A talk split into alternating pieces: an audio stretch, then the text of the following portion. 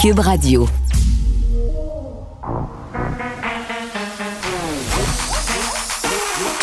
Elle a une opinion sur tous les sujets. Pour elle, toutes les questions peuvent être posées. Geneviève Peterson.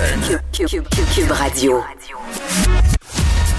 Salut tout le monde, bienvenue à l'émission. Coudon, moi quand j'anime après Benoît Dutrisac, ça me prendrait un habit de neige. Le studio est tellement froid. Je suis en cuisse moi aujourd'hui. C'est 25 dehors avec le facteur humidex. Donc voilà, j'anime dans un congélateur. Benoît dit que ça nous garde l'esprit affûté. Donc je vais m'en remettre à sa grande expérience. Euh, bon, Vincent est venu monter le chauffage. Merci, Vincent. Je l'avais monté. Mais il a mis ça à 22. C'est l'entente qu'on a, puisqu'après ça, quand Mario et Vincent arrivent, ils ont chaud, ces messieurs. Donc, voici, aujourd'hui, à l'émission, on va parler d'un dossier vraiment troublant, pour vrai, qui va paraître demain dans le Journal de Québec. C'est un dossier de mon collègue Jérémy Bernier. Et tenez-vous bien, c'est un dossier sur les stéroïdes. Et je sais pas pour vous, là, mais moi, dans ma tête, c'était une affaire des années 80 les stéroïdes, voire 90, on étire un peu, là. Tu sais, l'époque Arnold Schwarzenegger, Sylvester Stallone, euh, où on avait toutes sortes de scandales, avec des athlètes et tout ça. Puis il me semblait qu'on en était venu à la conclusion collectivement que les stéroïdes, c'était vraiment du poison, que c'était vraiment pas bon et surtout que c'était vraiment dangereux. Et euh, paraîtrait-il qu'on va apprendre que c'est encore assez répandu dans certains univers, notamment, bon, vous l'aurez deviné, dans l'univers du culturisme. Là, ne m'écrivez pas pour me dire que vous faites du culturisme et que vous prenez pas de stéroïdes. Je veux dire, je comprends là, la, la plupart des gens n'utilisent pas de stéroïdes, mais l'usage de substances qui peuvent s'apparenter à des stéroïdes ou qui font sensiblement les mêmes effets, euh, bon, ça existe toujours. C'est quand même relativement assez répandu. C'est ce qu'on va apprendre dans le dossier de demain. Et il y a des gens qui décèdent de ça encore aujourd'hui. Euh, en 2020, des personnes qui bon, ont des défaillances cardiaques s'effondrent au gym ou ailleurs parce que euh, ces substances-là ont des impacts absolument épouvantables sur leur corps. Donc moi, ça m'a vraiment jeté à terre. Ce sera demain, je le répète, dans le journal. On aura le journaliste qui a réalisé tout ce dossier-là avec nous un peu plus tard à l'émission. Et un autre journaliste, aujourd'hui, c'est une émission où on a beaucoup de journalistes. Sam Harper, que vous connaissez bien, qui écrit pour le média indépendant. Puis vous, vous le connaissez bien parce qu'on l'a reçu plusieurs fois à l'émission, notamment pour parler du scandale des clubs Med. Rappelez-vous de ce dossier glorieux concernant le Club Med de Charlevoix où on avait levé le voile sur des conditions d'embauche, disons, assez discutables, où on avait appris qu'on faisait bon, euh, gober au géo le fait d'avoir un salaire pas tellement compétitif euh, par le fait que ne vous inquiétez pas, vous pourrez manger du homard s'il y en a, vous êtes donc chanceux. Et l'affaire qui m'avait jeté à terre, c'était d'apprendre que les géos doivent divertir les clients le soir venu. Donc, euh, peut-être aller souper avec des couples, faire la conversation au bar. Donc, un autre dossier percutant par Sam Harper sur un média complotiste qui aurait reçu de l'argent public. Donc, quand même une somme considérable. Euh, un média qui est anti-choix, qui fait la promotion aussi des théories du complot, euh, qui a reçu plusieurs figures du mouvement complotiste comme Alexis Cossette-Trudel, Lucie Laurier. Euh, ça s'appelle Théo Vogue. Je ne sais pas si vous avez vu ça circuler. moi, j'ai déjà vu quelques-unes de leurs publications. Ça semble rouler rondement, gros budget et tout ça, mais des données publiques là-dedans Franchement, euh, ça m'a un peu jeté par terre. Et évidemment, on va revenir sur le bannissement de Huawei de notre réseau 5G. Est-ce qu'on devrait s'attendre à des cyberattaques de la part du régime chinois suite à cette décision du fédéral? On va jaser avec Éric Parent, qui est un spécialiste en cybersécurité. Puis inquiétez-vous pas, si vous ne connaissez pas le dossier Huawei, on va expliquer de quoi il en retourne. Je ne sais pas si vous avez vu le formidable documentaire fait par euh, mon ancien collègue Marc-André Sabourin sur justement cette compagnie roi du 5G, ses impacts au Canada. Mais si vous ne l'avez pas vu, je vous le conseille vivement. Euh, vous pouvez le retrouver sur le site de Cube. Euh, deux petits mots sur le code vestimentaire euh, dans les écoles. Je dis deux petits mots parce qu'il y aura une, adaptation de, ce sujet-là parce qu'on va parler du masque et du code vestimentaire. J'en jasais tantôt avec Benoît Dutrisac de l'école Robert Gravel qui a décidé de revoir le fameux code vestimentaire. on sait que ça fait couler de l'encre. À chaque printemps, dès qu'il y a une canicule, les élèves se plaignent. Mais on dirait qu'il y a un changement de garde dans les écoles des profs qui emboîtent le pas aussi, qui se disent, bon, ben, à un moment donné, là, c'est sexiste cette affaire-là. Est-ce qu'on ne peut pas déterminer une éthique du vêtement qui serait égalitaire pour tous, qui serait dans les limites de l'acceptable, action davantage sur le confort plutôt que dire aux petites filles que c'est trop sexy, que ça va déranger les garçons? Voire même leurs profs masculins. Donc, à l'école Robert Gravel, on a décidé d'aller de l'avant avec ça. Il était question aussi de l'école Père Marquette la semaine dernière où il y a eu des manifestations, des gestes malheureux aussi qui auraient été posés, là, des profs qui auraient mesuré la longueur de la jupe ou des shorts des élèves, parce que c'est souvent les élèves, hein, je le redis, qui sont visés. Et là aussi, là, possiblement qu'il y aurait une réflexion à ce sujet-là au niveau des conseils d'établissement. Donc, les choses changent euh, tranquillement. Puis, un petit mot sur le masque, parce que je trouve que ça va un peu avec ce sujet-là. On le sait, là, ce n'est plus obligatoire depuis le 14 mai, mais il y a des élèves qui ne veulent pas l'enlever. Et ça, on s'en était parlé beaucoup là, des élèves qui voulaient pas enlever le masque parce que bon, restait un petit peu d'anxiété, euh, qui allait avoir une période transitive entre guillemets. Mais, là, on parle pas de ceux-là. On parle des élèves, surtout au secondaire en fait, qui veulent pas enlever leur masque parce que ça leur permet de se cacher le visage, euh, de pas montrer leur complexe, donc l'acné, euh, appareil orthodontique. Donc, c'est une façon qu'ont trouvé certains élèves plus mal à l'aise avec leur apparence, qui manquent un peu d'estime de soi pour se préserver du reste du monde. Et ça inquiète quand même beaucoup euh, le corps professoral parce que le masque est en quelque sorte devenu une béquille pour ces personnes-là. Donc, qu'est-ce qu'on fait pour, entre guillemets, redonner confiance à ces élèves-là qui se servent du masque pour dissimuler leur complexe? C'est une question qu'on va se poser un peu plus tard à LCN. Je pense que c'est ce qui a fait sursauter le procureur de la Couronne. Nicole Gibault. J'en ai un ras-le-bol de ces gens-là. À mon sens, c'est de l'intimidation. Geneviève Peterson. C'est ça. Puis s'il sauve en marchette, on aura le temps de le rattraper. La rencontre. Ouais, mais toi, comme juge, est-ce que c'est le juge qui décide ça? Comment ça marche? Oui, oui, oui, oui, oui, oui, oui. C'est le juge. La rencontre Gibault-Peterson. Salut, Nicole. Bonjour Geneviève. Cinquième jour des délibérations dans le procès Carl Giroir. Et là, le jury qui a convoqué le juge et les parties en salle cet après-midi, ce sera à 14h15. Nicole, euh, on ne sait pas s'il va s'agir d'un verdict. Là. Non, on n'a pas de, d'indice de, rien. Euh, mais c'est sûr que si c'est une question, ben, ça va se résoudre, j'imagine, par euh, une réponse du juge ou, ou je sais pas, quelque chose qui puisse discuter avec les hmm. avocats ou Ça arrive souvent ça que le juge euh, fasse une sortie pour poser une question, des précisions? Que le jury? Oui, le jury demande euh, comme ben, ça. Je vais t'avouer que qu'il fasse une sortie pour convoquer. Je, j'ai pas que le jury convoque. C'est inusité? Ben une question, c'est juste une enveloppe qu'on s'en va donner au, ah, juge. Puis normalement, mais en tout cas, à moins qu'ils aient changé de façon de procéder, normalement, le jury met dans une enveloppe hmm. euh, une question. Le, les, les, les gens qui sont préposés à le remettre au juge le font. Le juge convoque à ce moment-là. C'est rare que l'inverse. En tout cas, comment je le lis, c'est le jury à convoquer. C'est, c'est peut-être un verdict à ce moment-là. Peut-être. Ah mon Dieu, ben là, si c'est un verdict, Nicole, tu vas être obligé de revenir nous voir euh, aux alentours de 14h15. Obligé. Quel gros mot. ben, ça on va pas te rappeler peut-être à ce moment-là. Donc, on va peut-être te retrouver euh, un peu plus tard. Dossier anti-rapprochement, le bracelet anti-rapprochement, Nicole, qui euh, entre en vigueur dès aujourd'hui. On en a parlé souvent, toi et moi, de ce projet-là. Pilote, là, qui allait commencer dans la capitale, les hommes coupables de violences conjugales, dont le dossier est devant la justice. Dès aujourd'hui, là, ils peuvent être soumis au bracelet anti-rapprochement. C'est une première canadienne. Je rappelle que la victime va devoir consentir. Puis vraiment, c'est un dispositif, là, c'est le bracelet à la cheville, un émetteur-récepteur pour la victime qui va sonner en deux temps, là, euh, si je me fie à ce que j'ai pu lire ces derniers mois. Parce que imagine comment ça serait paniquant, Nicole. Tu habites dans la même ville, ben tu fais ton épicerie, l'autre est à la caisse, puis là, il approche dans un rayon un peu trop proche. Il y aura comme deux, euh, deux types d'avertissements. Un peu loin, puis trop proche, là, la victime va avoir euh, un avertissement sur cet émetteur-récepteur. Oui, enfin, on a envie de dire ce mot-là, puis bravo, parce qu'il était plus que temps. Euh, j'ai, pas que j'ai hâte de voir le résultat, parce qu'on veut pas qu'il y ait de résultat, puis que ça, mais, mais si on peut évidemment le voir, puis je suis certaine qu'ils ont fait des tests, c'est très évident qu'ils ont fait des tests, ils n'ont pas hmm. mis ça sur le marché sans le tester, mais qu'on on a un, un, cas concret positif qu'on voit qu'il y a vraiment, vraiment quelque chose.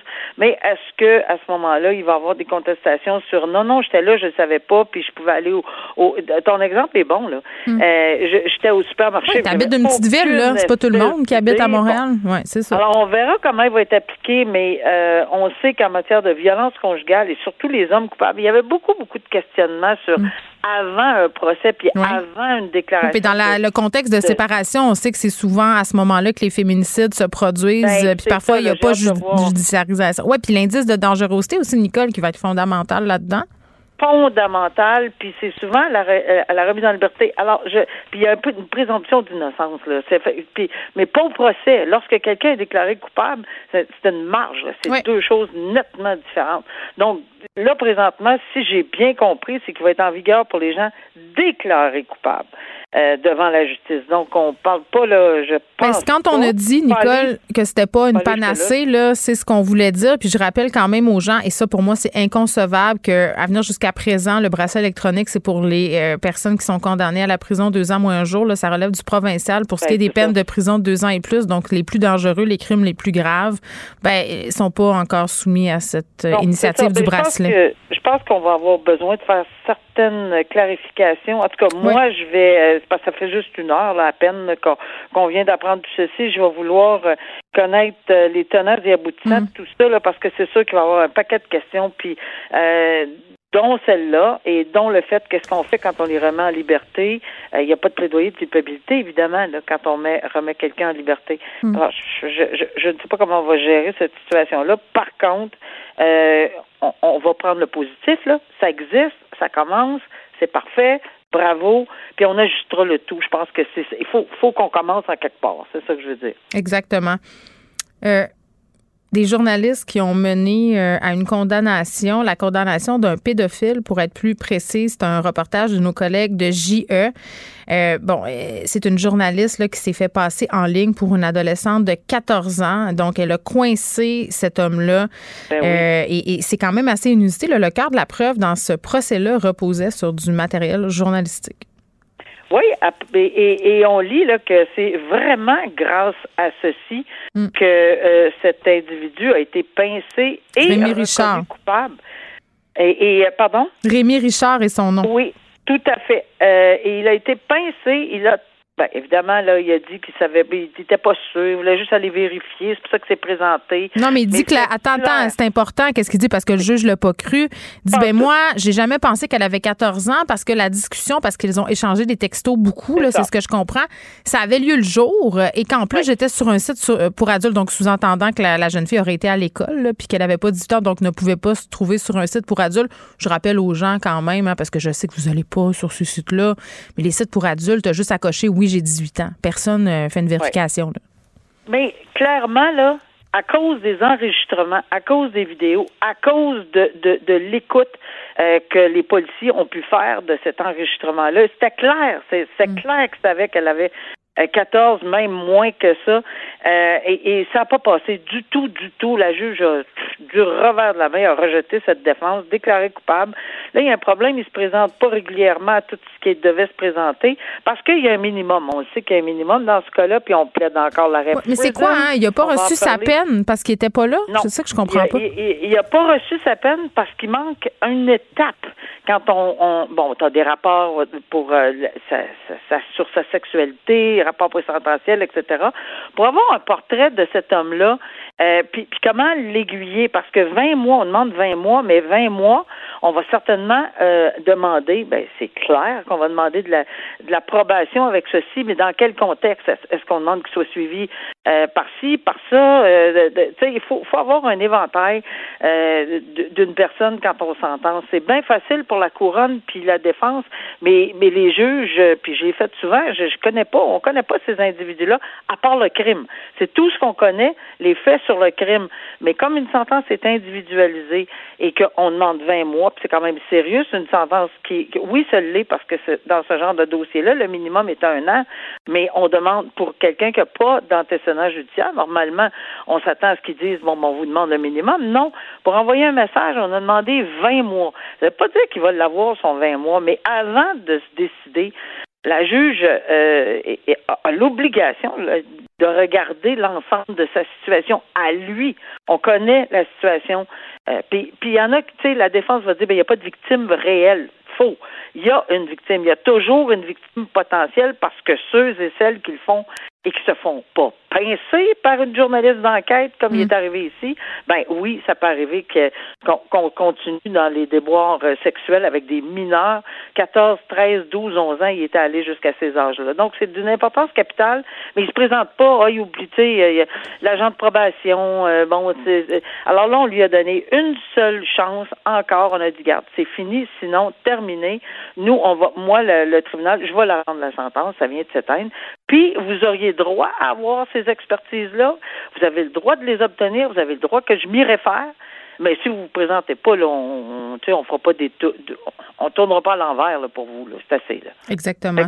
C'est dans ces conditions-là qu'il il revient devant le tribunal mm. euh, en juin prolongement de notre discussion hier sur le manque d'effectifs dans nos tribunaux, Nicole, notamment le manque de greffiers, un juge qui a été forcé de s'excuser euh, à une dame de 87 ans qui avait été victime d'un vol qualifié vraiment très, très violent. Nicole, le juge a dit, je suis vraiment désolée, euh, on ne pourra pas procéder aujourd'hui, problème d'administration de la cour, euh, j'ai pas de pouvoir comme juge. Il s'excuse. bon, non seulement il a fait perdre le temps de cette dame-là, mais des autres personnes qui étaient à la cour. Il faut savoir, Nicole, puis bon, pour le bénéfice de nos auditeurs qu'à la course, pas seulement le juge puis les avocats. Il, y a, un gros protocole. Mais tu sais, se déplacer à 87 ans, euh, tu es prête à y aller, c'est le procès, tu as vécu quelque chose de traumatisant et là, ça peut pas se produire. C'est sûr que c'est des situations qui sont très, très déplorables. Oui, c'est sûr que c'est déjà arrivé. Je l'ai vu euh, arriver euh, dans, le passé. Oui, mais là, ça arrive beaucoup. C'est ça le problème. Ça arrive beaucoup, beaucoup, beaucoup en boule. Oui, c'est ça, il y a deux semaines, Nicole, qui ont été fermées toute la matinée. Pas de greffier. Pas de greffier. Pas Puis, il faut. Euh, ce que tu dis, c'est important. C'est pas juste un juge puis des avocats, un palais de justice. C'est tellement. On a tellement besoin du personnel. Euh, les gens n'ont pas idée. Ça nous prend des greffiers, ça nous prend des constables spéciaux, mm. ça nous prend, ça, prend une salle, ça prend, ça, ça, prend un. il y a des policiers aussi qui se présentent pour témoigner pendant ce temps-là, ils sont pas en train de patrouiller là. Ben, je pense qu'ici, là, il y avait une douzaine de personnes, si ma mémoire. Il y avait même un interprète. Il y avait, il y a plein de monde qu'on dérange pour absolument rien d'autre qu'il y a une lacune dans l'administration de la justice.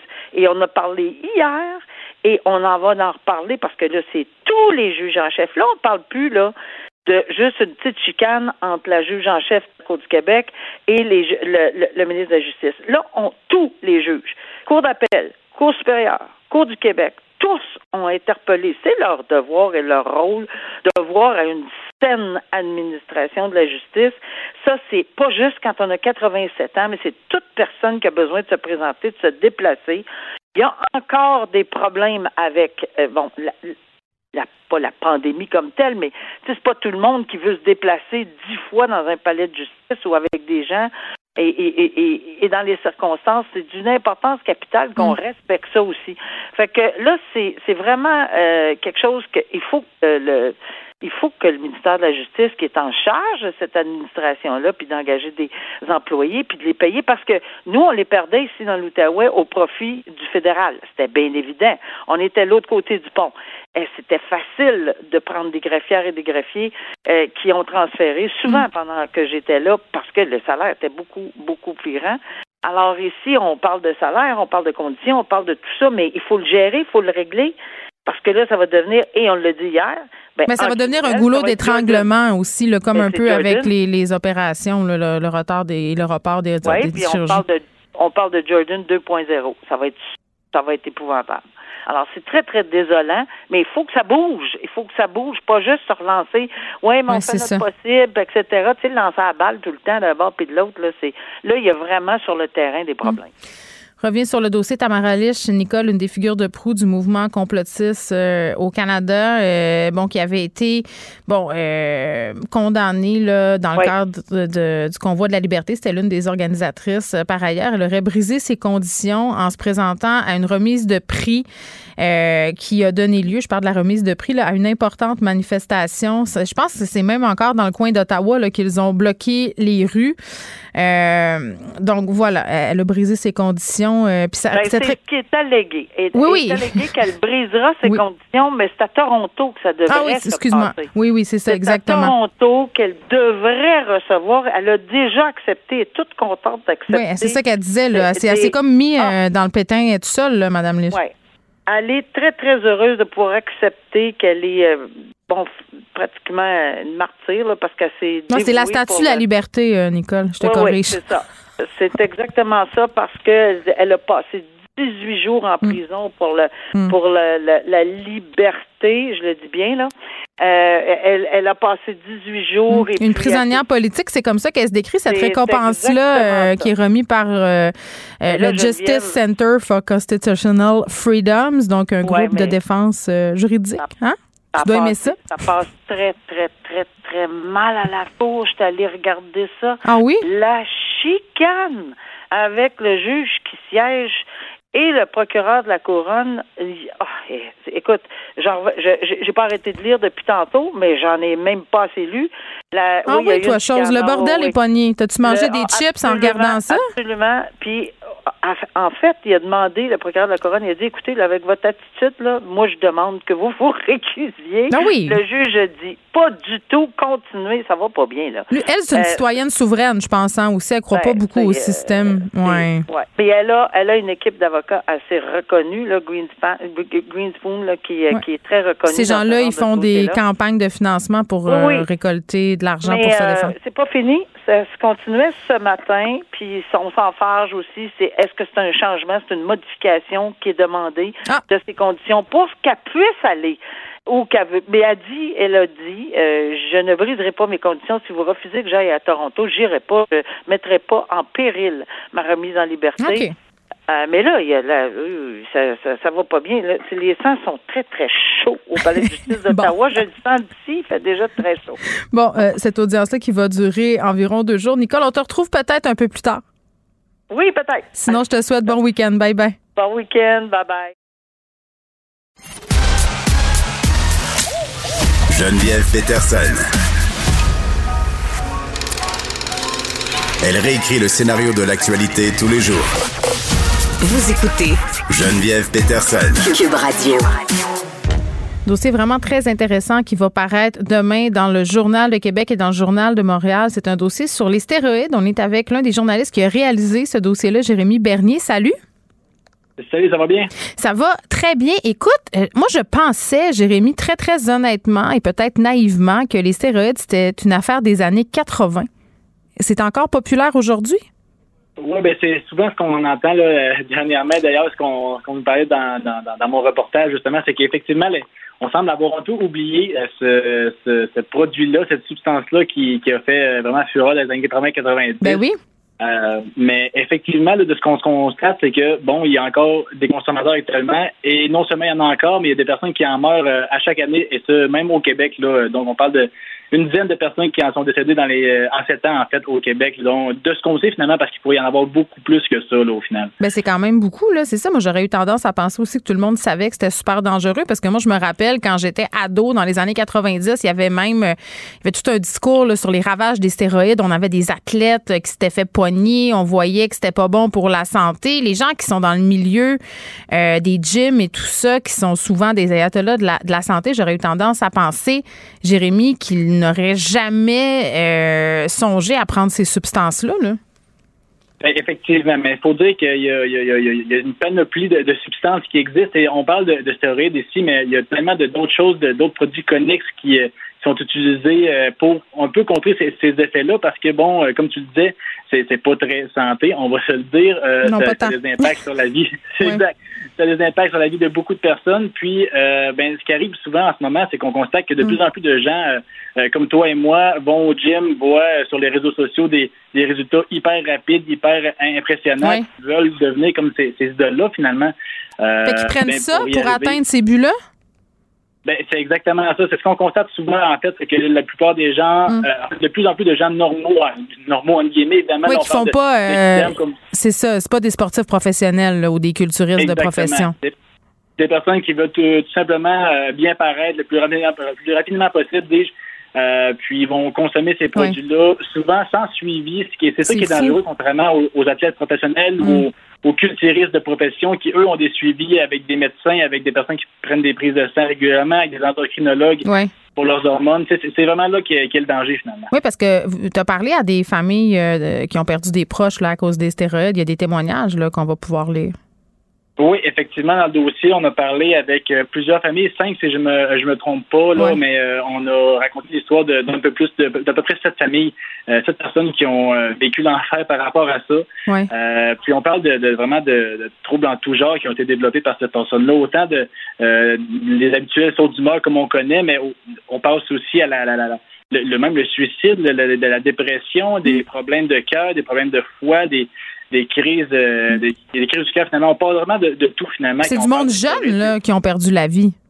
Exact. Tous, euh, tous ceux qu'on a pu euh, récolter, tous les témoignages qu'on a pu récolter, c'était des gens de moins de 45 ans. La, moitié dans la vingtaine. c'est des gens très jeunes qui en souffrent, exact. Puis, est-ce que tu as réussi à parler avec des gens qui sont impliqués dans le milieu des gyms pour savoir si c'était un problème, si c'était répandu, puis c'était quoi, entre guillemets, la politique éditoriale, Jérémy, par rapport à l'utilisation de suppléments dangereux comme les stéroïdes? Ben oui, effectivement, on a parlé à quelques à quelques entraîneurs de salles de gym, à quelques propriétaires de salles de gym. Oui, ils disent quoi? c'est un, peu, ambigu dans cette situation-là parce que bon, d'une part, les personnes qui sont directement dans le milieu du culturisme, eux le voient directement, disent que selon eux, ça n'a jamais été aussi important que ça parce que, comme on dit tout à l'heure, les, les kidam en prennent actuellement. Euh, mais l'autre l'autre aspect, c'est que c'est de moins en moins visible entre guillemets parce que le euh, le, le, le, le, l'exemple qu'on veut atteindre finalement, c'est plus le Arnold Schwarzenegger des années 80, mais plutôt comme un, peu comme une personne un peu plus vieille comme euh, Daniel Craig par exemple. Oui, la silhouette euh, qui est plus affinée, moins justement le, gros beef comme on, voyait avant. Écoute, euh, très intéressant comme dossier, on va pouvoir lire ça demain dans le journal de Québec, ton dossier dans le journal de Montréal aussi. Jérémy Bernier, merci.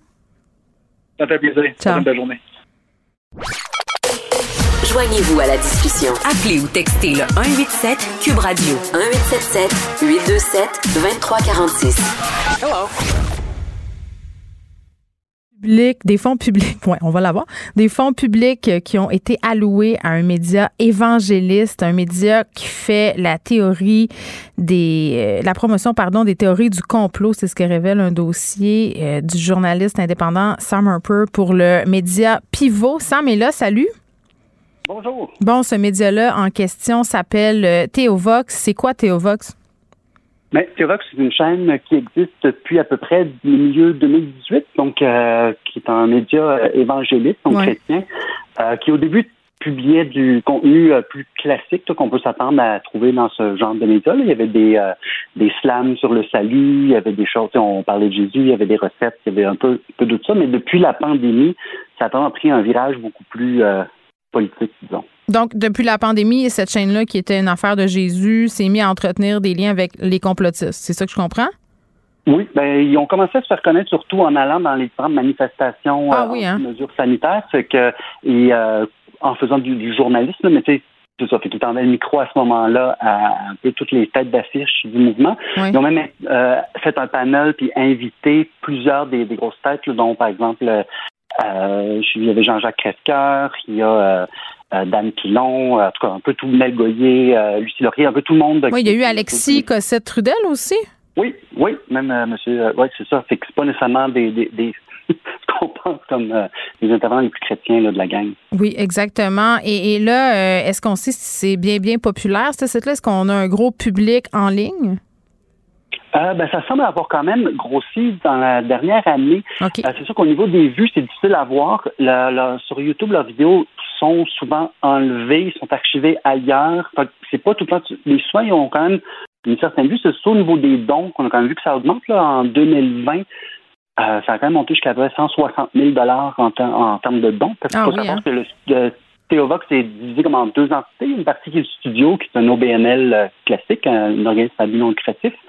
Puis le ministère, qui lui est un organisme de charité euh, enregistré, donc qui mm. peut émettre des reçus de charité, mais qui doit à ce moment-là dévoiler le, montant des dons. Puis il a mm. reçu, euh, c'est ça, il y a deux ans, ça recevait comme un 20 000, 30 000, puis là, on est rendu à 160 000, puis là, pour l'année 2021, on ne sait pas mm. encore. Là, est-ce qu'on sait comment et pourquoi Théovox a reçu de l'argent public? Euh, ben c'est ça. En 2020, ils ont reçu une subvention à l'emploi. C'est euh, le, studio Théovox qui avait reçu à ce moment-là oui. euh, 33 000 pour payer un caméraman monteur. Euh, le porte-parole du, du, ministère du Travail m'a répondu qu'une fois qu'il avait été mis au courant du contenu euh, conspirationniste diffusé par la chaîne, parce que je veux dire, on peut voir des vidéos qu'on parle de puces dans le vaccin, que euh, une des hypothèses possibles, c'est qu'il y a du venin de serpent, puis que c'est peut-être ça qui tue les gens, puis pas un virus. En tout cas, il y a comme toutes sortes de, trucs euh, étranges. Euh, ils ont décidé de couper, ils ont coupé les liens, puis il n'y a plus de de, de, de, plus bien financier entre l'État. Donc, ils n'ont pas vérifié un peu comme quand on a appris là, que des cliniques qui sont anti-choix recevaient de l'argent public aussi. C'est un peu le même phénomène, Sam, c'est ce que je comprends. C'est un peu la même chose. On, c'est ça. On, on, vérifie pas trop. Pas trop. Après. Dis-moi, là, ton, ton, article parle de l'aspect partisan de la chaîne. Là. Euh, ils ont soutenu Maxime Bernier quand même. Euh, est-ce que tu penses que Théovox va s'immiscer dans les prochaines élections provinciales cette fois-ci? Ben déjà, ils ont commencé, je veux dire, dans un des derniers vidéos avec euh, M. Richard Descaries, qui est un monsieur qui était euh, ben, qui voulait se présenter comme candidat à la chefferie du Parti conservateur, puis que le, parti avait, avait refusé sa candidature. Euh, il disait justement, ben, rappelez-vous de ce que M. Legault a fait quand vous allez voter la prochaine fois. C'est déjà, il commence à. Ce qui est problématique pour un organisme qui remet des reçus de charité. Ben, je te le fais pas dire, on te lit dans Pivot, ça un peu. Merci beaucoup. Merci beaucoup. Ciao, ciao. Pour elle, une question sans réponse n'est pas une réponse. Geneviève Peterson. Cube Radio. Salut Vincent. Salut Geneviève. On parle encore euh, d'Elon Musk qui fait parler de lui ces jours-ci euh, parce que SpaceX aurait payé une agente de bar pour un peu euh, mettre en dessous du tapis des allégations d'inconduite sexuelle. Ouais, et là, euh, écoute, quand ça touche quand même l'homme le plus riche du monde, euh, ça fait les manchettes, là, qui vaut. Il y a une mauvaise journée, euh, Elon Musk, c'est 202 milliards sa, sa, fortune, en baisse de 16 milliards aujourd'hui. Il va être correct quand même, je te l'annonce. oui. C'est Tesla qui a une petite, euh, une petite chute en bourse, faut dire un peu comme tous. Là. Alors, euh, c'est une moins bonne journée, mais aussi une moins bonne journée à cause de cette histoire-là qui est sortie euh, par le magazine Insider, comme mm. quoi il y a eu un dossier de plainte pour inconduite sexuelle envers Elon Musk qui, a été, qui aurait été balayé sous le tapis. L'histoire, c'est une agent de bar en 2016 qui vole sur les avions, bon, les, jets privés de la compagnie SpaceX.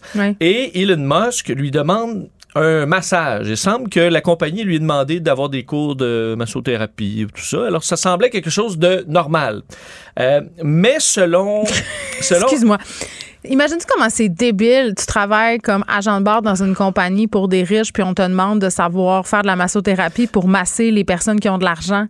Je veux dire, quand tu deviens agent de bar, là, c'est pas, tu signes pas pour faire des massages. Il me semble que ces gens-là se battent depuis tellement longtemps, Vincent, pour pas être perçus justement comme des serveurs, puis des, je vais dire des serviteurs. Tout à fait. Là, c'est le métier d'agent de bar en compagnie aérienne versus dans des jets privés. Non, mais quand même, c'est humiliant. Ils vont devoir euh, un peu avoir tous les talents, là, parce mm. qu'ils doivent masser le monde. Tout. Ben, masser le monde, quoi. C'était, c'était, ça semblait être normal, mais selon une amie de la plaignante, je vais vous expliquer un peu pourquoi ça vient d'une amie de la plaignante, cette histoire. Euh, il aurait donc euh, retiré le drap qui le cachait pour présenter son pénis en érection. Lui aurait ensuite touché les jambes sans son consentement, demandé un acte sexuel en lui promettant, entre autres, de lui acheter un cheval. Ah. Euh, si elle faisait davantage. C'est cool. Un cheval, ça, c'est un bon pot de vin. Puis en plus, Vincent, c'est super facile à stocker chez soi. Mais ça a l'air qu'elle était euh, qu'elle aimait les chevaux. Oh, il là. avait conversationné avec. Ouais, peut-être. Alors, elle aimait les chevaux, lui aurait promis un cheval et euh, elle aurait refusé. Puis elle disait après ça, bizarrement, j'ai eu moins de moins de chiffres sur euh, Ah. sur les vols et tout ça. Elle aurait donc porté plainte aux ressources humaines de SpaceX et SpaceX aurait amené le dossier pas en cours, pas devant un arbitre, devant un médiateur. Et on se serait entendu pour lui donner 250 000 dollars. Puis elle en elle en parle jamais. Ah, mais là, son amie, elle, Ben, avait c'est pas signé. ça, hein. Son ami avait pas signé euh, ce, ce- ce document-là et c'est elle donc qui raconte l'histoire. Euh, encore là, il faut se garder un bon une gêne là, parce que c'est pas un dossier qui, qui- qui s'est terminé en cours, Mm. mais c'est l'histoire qui est racontée. Et Elon Musk, ma foi là, il a réagi très fortement sur Twitter, là, qui c'est peut-être son futur réseau social. Dans les dernières heures, là, il dit qu'il fait d'un que la que l'ami en question, c'est une activiste euh, de la gauche radicale. Ah, OK, ouais, ouais. Euh, il dit qu'il fait l'objet, donc, on- dit, les attaques dont je fais l'objet doivent être observées avec un prisme politique. Est-ce que la vendetta dont il parlait cette semaine, il avait l'air complètement déconnecté. Il disait, moi, je votais pour les démocrates parce que c'était les gentils, mais là, je vais voter républicain. Puis checker bien la campagne de salissage. Ben, exactement. C'est un peu ce qui. euh, là, il dit que c'est la, la manière de faire habituelle de Ben cette espèce de monde politique qui veut l'étouffer. la On revanche dit, des woke. Je mets au défi cette menteuse qui dit que son ami m'a vu découvert. Citez-moi une seule chose, n'importe quoi, une cicatrice, un tatouage Ben qui là, ne sur le soit pas pénis, connu Vincent. publiquement. Let's go. Elle ne pourra pas le faire quand cela n'est jamais arrivé. Je sais pas, euh, ben, peut-être qu'il y a une- un tatou d'une fusée à sa cuisse? Je ne sais pas. Je, je pensais que tu allais dire sur la verge et j'aurais trouvé ça, ma foi. Imagine se faire tatouer une fusée sur la Un verge. Falcon 9. Ça aurait été incroyable pour Elon Musk. Je- J'espère qu'il va le faire. Bonne idée. Ben oui. Oui. euh, Excuse-moi. là il parle donc de campagne de salissage contre lui et compagnie. Ça m'amène quand même parce que bon, euh, tout le monde est, est présumé innocent jusqu'à preuve du contraire et tout ça. Mais le discours d'Elon Musk, je le trouve de plus en plus inquiétant. Oui, il est dangereux. que- Hein, pour un homme qui a autant d'argent, là, c'est inquiétant. Ben, c'est qu'il prend un bout, un bout du discours Trump qui est je suis le, re- le représentant de la lutte contre les élites.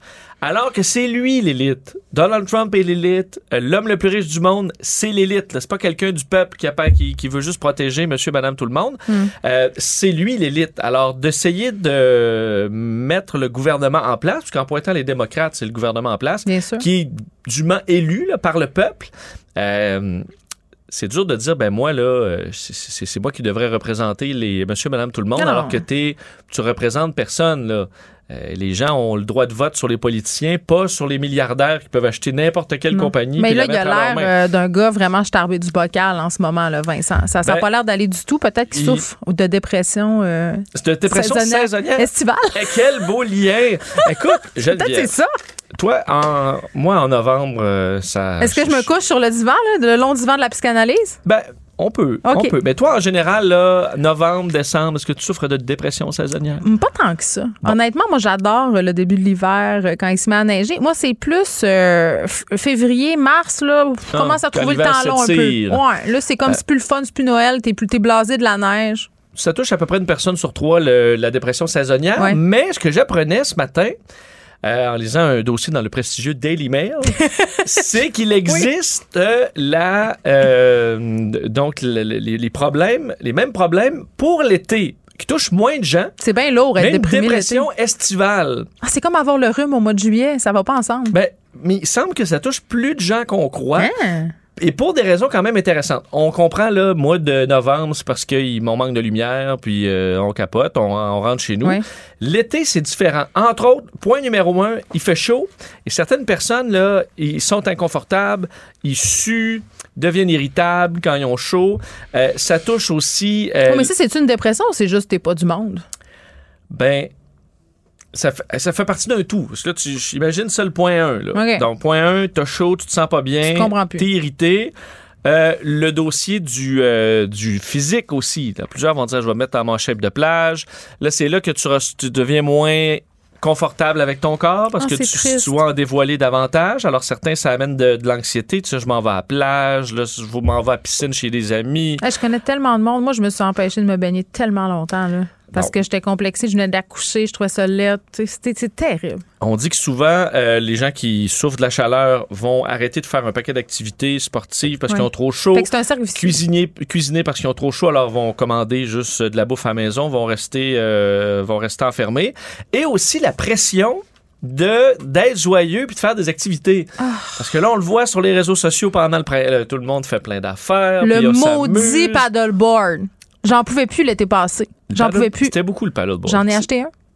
T'en avais acheté un. Puis t'en as fait deux fois? Non, j'en ai fait vraiment beaucoup de fois parce qu'on était sur le bord d'un lac. J'ai adoré ça. Pour vrai, je fais maintenant partie de la secte. Qu'est-ce qui est le fun hein, sur le paddleboard versus se baigner? Ben, c'est plus, c'est une autre. faire du kayak? Ben, ou- c'est une autre affaire, en fait. Et Ce que j'ai, honnêtement, ce que j'ai aimé, premièrement, c'est que en, en bonne fille sportive, là, c'est formidable pour les abdos, puis tout ça, tu travailles ton équilibre, mais c'est une autre perspective sur le lac. C'est comme si tu flottes sur l'eau. Puis c'est quand même assez physique si tu y mets du tien. Là, moi, je mets mon chien là-dessus, puis je faisais le tour du lac. Il y a quelque chose de vraiment apaisant, de le fun. Pour vrai, je comprends vraiment l'engouement. C'est vraiment agréable, Vincent. Pour de vrai. Puis j'étais la première. Tu sais comment j'aille toute, là? Oui? Ben, j'étais la première à juger le monde avec leur paddleboard, là. Puis là, à un moment donné, je n'ai essayé un, puis j'ai fait, aïe, aïe, c'est donc bien le fun. L'essayer, c'est l'adopter. J'ai même fait, euh, en plus, au lac où j'étais, il y avait des cours de yoga sur, sur un paddleboard, là, en groupe, là. Ouais. Te dire comment j'ai ri, là. Mais c'est parce Mais tu l'as fait? je l'ai fait certain. Tu te plantes, mon gars, là. La fille, au début, elle dit, parce que c'était une prof, elle dit, il y a une chose, vous pouvez être sûr d'une chose, vous allez tomber. Tu sais, donc, mais c'est extraordinaire, c'est vraiment le fun, pour vrai. Moi, je trouve ça. Pour les gens aussi qui sont moins sportifs ou qui sont intimidés par les sports nautiques ou tout ça, ou des personnes qui sont plus âgées, c'est un sport qui est doux. Fait que tu vois, Euh, t'es- t'es vraiment devenue une fatigante de paddleboard. Je le sais, finalement. mais je suis devenue une fatigante de tellement d'affaires. Je deviens ma mère, Vincent. On devient toute notre mère. Oui. S'il y a une seule certitude que j'ai dans la vie, là, c'est que tu vas devenir ton père puis que moi, je vais devenir ma mère. Bon, mais euh, donc tu vois, tu t'offres quand Ah même des activités estivales parce que pour certains, il y a la pression de faire de quoi puis d'être heureux puis de, de sortir, Mm. Oui. et aussi euh, le, le- le- la pression économique parce qu'il y en a, ils sont serrés. Mais Là, tu as des invitations, elle vient sur la terrasse. Après ça, viens, on va aller passer un petit week-end euh, au chalet, on va aller à la plage, on va aller à plein de places. Et pour certains, en plus avec le prix de l'essence cette année, pression. Alors, tu, tu te sens pas bien dans ton corps, tu te sens pas bien financièrement, t'as chaud, tu t'endures plus. Alors, il y a des gens pour qui c'est une saison moins heureuse. Chance, ça dure juste deux mois hein, au Québec. Puis là, ça a l'air qu'on n'aura plus d'été à un moment donné avec le réchauffement climatique. Tout va virer de bord. Parce qu'on n'avait pas eu cet été, Ouais. c'est un printemps. On est passé de l'hiver à l'été. Oui. Là, là, c'est aujourd'hui qu'on parle de la fleur de pénis. Là, il fallait, écoute. Parce qu'on l'a repoussé toute la semaine. Faut régler ça. Oui. Euh, Un dossier quand même de prime importance. Oui, j'en ai glissé un mot hier à Mario Dumont. Puis là, j'ai Ah, dit, faut que j'en reparle parce que là, ça fait une semaine qu'on se dit que je vais vous parler de Comment de il a pénis. réagi, euh, Mario, Ben, à la fleur pénis? Il s'intéresse au botanisme. Là. OK, parfait. Alors, euh, ça, ça laisse un peu. Donc, ce dont je vous parle, parce qu'il y a un problème au Cambodge relié à une fleur qui s'appelle euh, la Nepenthes bocorensis, mais de son nom local, la plante pénis carnivore. Euh, pourquoi on l'appelle C'est comme, comme ça? la plante de Sigmund Freud, j'adore ça. Ben- le vaginat d'Antaré. Tu vois, mais et, et la, au Cambodge, cette fleur-là ressemble sous certains angles vraiment, vraiment à un pénis. C'est une forme phallique. C'est comme, la palourde royale des fleurs. Ouais, un peu. Il y a comme un cap et l'insecte rentre à l'intérieur et euh, est coincé là dans un liquide et il meurt. Alors, parce que ça permet aux plantes qui vivent dans une région montagneuse aride, en fait, où c'est de la roche, ben, de se nourrir parce qu'il n'y a pas de nutriments. Alors, ils vont bouffer des insectes. Pourquoi donc il y a un problème? C'est parce qu'elles sont victimes de leur forme phallique. parce qu'il y a des gens, les touristes, les, euh, les promeneurs, ils arrachent les fleurs pénis Oh non, je ris, mais c'est pas pour ça, c'est prendre mal. des photos Oh non. des photos drôles. Entre autres, il y a une fille, elle est là avec deux, Deux fleurs pénis? deux fleurs pénis de chaque côté et euh, on- en arrachant les fleurs pénis, qui semble-t-il sont des fleurs assez rares qui poussent euh, quand même, qui ont besoin de beaucoup de temps pour pousser, euh, ça endommage cette variété-là qui devient possiblement en danger. Alors, le ministère de l'Environnement du Cambodge publié des images Facebook de, euh, bon, on parle de trois femmes dans ce cas-là, quoique les gars, généralement, on n'est pas plus brillants, mais trois jeunes femmes qui arrachaient ces plantes-là pour faire des photos drôles sur les réseaux Mais c'est sociaux. vrai que ça ressemble en vraiment d'une graine, là. J'ai Ouais. googlé, Vincent. C'est quand même, euh, c'est quand même impressionnant. Et euh, alors là- Vraiment, là! Oui, Avec le gland pis tout. Non, ça, ça ressemble beaucoup, même la couleur un Tout peu. ça. Oh mon Dieu, est-ce que tu pensais dire fleur pénis autant de fois dans une radio aujourd'hui? Je pense, ben, je m'y attendais. C'est un accomplissement Je quand même. C'est un, peu, c'est un euh, point culminant dans ta carrière. Tu sais, dans, dans les. J'imagine le, le botaniste là, qui dit Maudit que le monde est cave. Ah, mais oui, mais c'est épouvantable. Mais toutes les affaires que les gens font pour se prendre en photo, là, la fameuse bûche dans l'Ouest canadien là, euh, qui est semi-immergée dans un lac, euh, des sites naturels qui sont complètement ravagés parce que les, les randonneurs sortent des sentiers pour faire des photos. Je veux dire, on Ben, est vraiment ça- cave. Oui, parce que tu sais, la fameuse branche, je pense au lac Moraine. à- Exactement. À, la Clo- proche de lac Louise. Ouais. Et euh, tu sais, tu- prends la photo, tu as l'air dans un paysage euh, magnifique, tranquille. Mais là, il y a une Juste file. à côté, Oui. ça, il y a une file de C'est 100 comme sur le Mont. Everest, quand tu regardes, il y a des fils, des déchets. On est dégueulasse. Exactement. Il y a certains coins des falaises, on sait où le nombre de victimes a fait x Oui, 10 c'est depuis épouvantable. que les réseaux sociaux sont arrivés. On Parce mérite notre variole à- du singe, hein, juste à dire. On mérite Ben ce là, qui je nous pense arrive. qu'on mérite d'avoir un break là, sur Ben- les maladies, mais Ben, on fait une dépression estivale. Ouais, ouais, bon voilà. Merci. Alors arrachez pas les fleurs, peu importe leur look. oui, mais sont. Ben oui, mais sont loin. On n'a pas ici des fleurs pénis. Euh, non, ben il y en. Serais- moi, j'habite à côté du jardin botanique. Il y en a peut-être Il y, en dans a, les ben, il y en a qui ressemblent pour vrai parce que je pourrais être allé au jardin botanique. Il y a quand même, euh, c'est qu'il y a plusieurs variétés de cette fleur qui sont toutes un petit peu phalliques. Là. Bon, une autre Alors, bonne euh, raison d'aller au, visiter euh, les jardin attraits. botanique, l'insectarium est rouvert. Ah, j'ai tellement hâte d'y aller, voir des grosses cutigères vélos, une autre de mes terreurs. Merci, Vincent. Salut. Geneviève Peterson. Brillante et éloquente, elle expose toutes les facettes de l'actualité. Grosse nouvelle euh, quand même que le Canada qui décide de bannir la compagnie chinoise euh, Huawei de son réseau 5G. On se rappelle que quand euh, Jean Charest était passé à Tout le monde en parle, lui qui a travaillé pour Huawei pendant qu'il n'était plus en politique, il a dit que s'il devenait premier ministre, euh, c'est ce qu'il allait faire. Euh, c'est une décision qui est fortement condamnée par le régime euh, chinois. Puis bon, inquiétez-vous pas là, si vous savez pas c'est quoi cette histoire de dossier Huawei, on va vous l'expliquer, puis on va vous expliquer pourquoi c'est important. Et c'est pas moi qui va vous le dire. Pourquoi c'est Éric Parent, notre expert. Euh, Monsieur Parent, salut. Bonjour Geneviève. Éric Parent, qui est PDG d'Eva Technologies, c'est une entreprise qui œuvre euh, en cybersécurité. Donc, Éric, explique-nous, euh, premièrement, quel rôle joue Huawei dans l'industrie du 5G? Ben, c'est dans l'industrie télécom en général. Alors, Huawei, comme, comme d'autres fournisseurs, c'est un des très gros fournisseurs qui fournit de l'infrastructure pour faire la dorsale de communication, Mm. de- de- de- de- l'infrastructure critique, finalement, qui permet les communications au travers de- de- des pays et des provinces. Et euh, est-ce que c'est une bonne décision que le Canada ait- ait- soit allé de l'avant avec le fait de bloquer cette compagnie-là de notre réseau? Sûr que ça sonne bizarre, là, mais oui, c'est une excellente décision. hein. Quand on a le choix entre deux fournisseurs ou plusieurs fournisseurs, puis qu'on a un fournisseur d'un côté qui est euh, qui vient d'un pays qui est un allié, et que de l'autre côté, on a un fournisseur qui vient de la Chine, et puis que ce pays-là pourrait devenir hostile envers nous, ben, il me semble que la décision devient assez évidente Ouais. qu'on voudrait s'équiper de, de, de quelqu'un qu'on va faire confiance, finalement. C'est pas que Huawei fait nécessairement quelque chose de malicieux aujourd'hui, mais ils peuvent être incités à le faire. C'est Ouais. la culture chinoise, c'est de la façon que ça fonctionne en Chine. Euh, c'est c'est le, le, le Parti communiste de la Chine décide qu'il demande ça à Huawei, ben Huawei n'a pas le choix de le Ouais. faire. Alors, ça nous met dans une position bizarre. C'est sûr Mm. que si on utilise ça éparpillé un peu tout partout, c'est peut-être pas trop grave.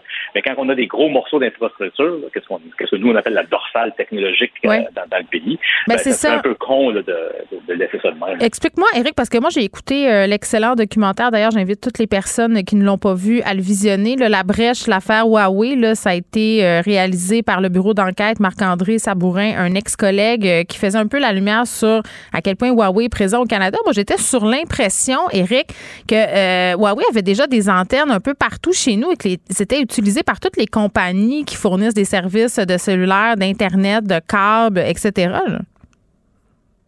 Ben, dit, j'ai pas vraiment regardé c'est quoi l'étendue de leur présence.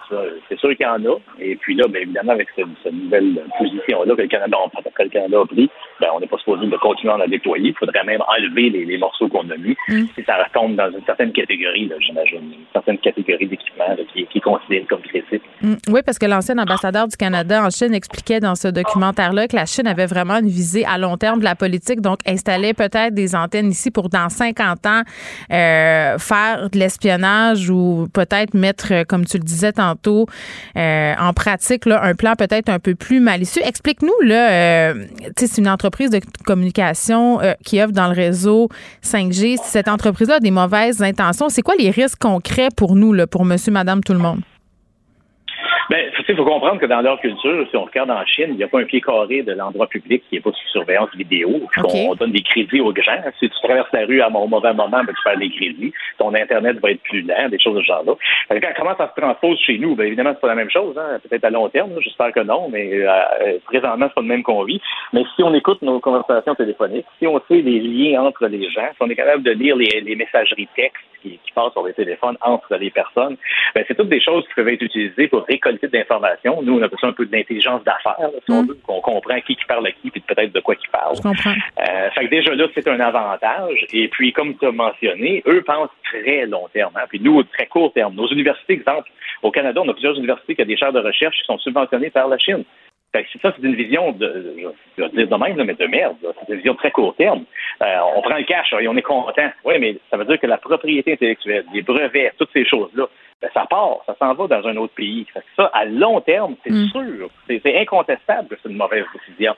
Mais euh, on l'apprend parce que nous, on est des gros bébés, puis on veut avoir nos, nos bonbons tout de suite, puis euh, mm. on veut avoir l'argent, fait qu'on le fait.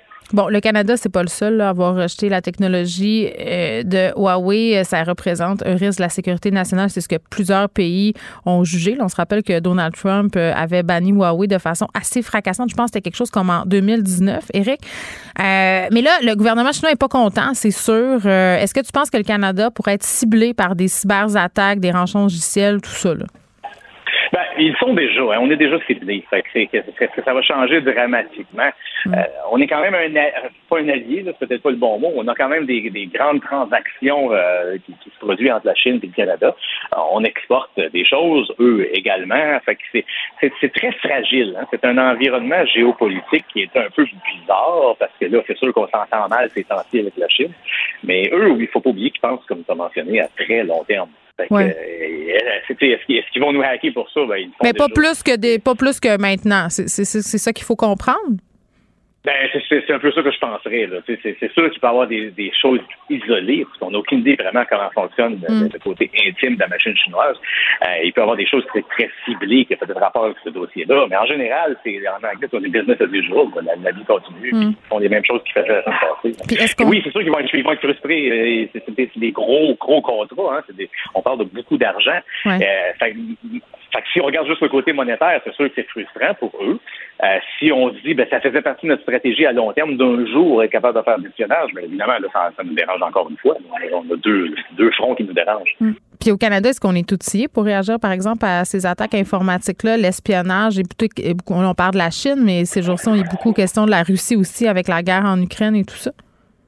Ben, on est mal équipé. Hein. on manque de spécialistes, c'est vrai. Là, parce des, des, gens qui vont dire qu'ils connaissent ça, il y en a plein, mais les gens qui connaissent vraiment ça, il n'y en a pas tant que ça. Puis l'autre facteur, c'est qu'il y a toujours eu un manque d'investissement dans, dans, le milieu de la technologie. nous, on appelle ça une dette technologique. toutes les entreprises en ont une très grande. Euh, les gens souvent se pensent à, c'est invincible, si on veut, ou ça ne m'arrivera pas à moi. Mais la réalité, c'est que la majorité des entreprises ont encore bien des croûtes à manger avant d'être considérées moindrement matures en cybersécurité. Oui, puis en même temps, tu n'as pas l'impression que les gouvernements en ce moment euh, sont plus sur le qu'ils-vivent qu'ils étaient avant? Ben oui, ils sont, c'est sûr, mais c'est il y a une limite à ce que tu peux faire. Hein. Les, gouvernements fait longtemps qu'ils disent que les entreprises devraient faire mieux, et puis euh, ils publient des guides, puis des choses de ce genre-là. Mais c'est c'est correct, là, mais je veux pas, ça se réglera pas du jour au lendemain parce qu'on est dans une économie qui hmm. marche avec le profit. si on marche avec le profit, ben, il y a quelqu'un qui regarde ça. Si je mets deux billes dans ce, dans ce vase-là, au lieu de le mettre ailleurs, ben, ça, je comprends. Être, euh, puis plus, comme je dis, on pense tout court terme. C'est le court terme qui va nous tuer. Là. je comprends. La, Chine, eux autres, ils n'ont jamais pensé court terme. Ils pensent justement dans cinq générations euh, que ça va avoir de l'air. évidemment, il y a quelqu'un qui va prendre la place de Huawei, un autre géant possiblement de la télécommunication. Est-ce qu'il existe, à ta connaissance, une autre entreprise qui pourrait faire la même chose. Est-ce que ça se peut qu'une entreprise euh, fasse tout ça sans mettre en péril la sécurité des pays où, justement, on officie? Là? Ben, la première chose, c'est qu'il peut toujours avoir des failles, il peut toujours avoir des choses qui sont exploitées ou exploitables. Euh, est-ce qu'il y a une autre compagnie qui va ramasser le bâton? C'est certain. Euh, il y a, quelqu'un qui vient de gagner la loterie dans ce sens-là, parce que le contrat ou l'argent va aller dans cette direction-là. Mais supposons qu'on prendrait, juste pour faire un scénario rapide, on mm. prendrait une compagnie américaine qui nous vend de la nouvelle équipement euh, flambant neuf, tout ça. Ben, si un jour on aurait une mauvaise entente avec les États-Unis, on s'entend plus, un peu comme on est présentement avec la Chine. On aurait le même discours. On dirait, ben, l'équipement vient, de des États-Unis, euh, est-ce qu'ils nous espionnent? On, devrait se poser les mêmes questions. Jusqu'à aujourd'hui, le scénario, c'est plus la Chine, puis on sait que dans leur culture, ils font ouvertement. Tandis qu'aux États-Unis, ils le font hypocritement, disons. Bon, ben, c'est super, c'est rassurant pour le futur. Toujours euh, très fun de te parler. Éric Parent, merci. Bienvenue, bonne journée. Éric Parent, qui est PDG d'Eva Technologies, une entreprise spécialiste en cybersécurité. On parlait de cette décision du Canada de bannir la compagnie chinoise Huawei de son réseau 5G.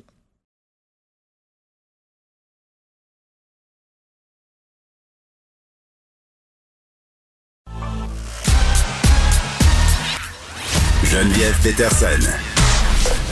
Elle est aussi passionnée quand elle parle de religion que de littérature. Elle saisit tous les enjeux et en parle ouvertement. Vous écoutez Geneviève Peterson.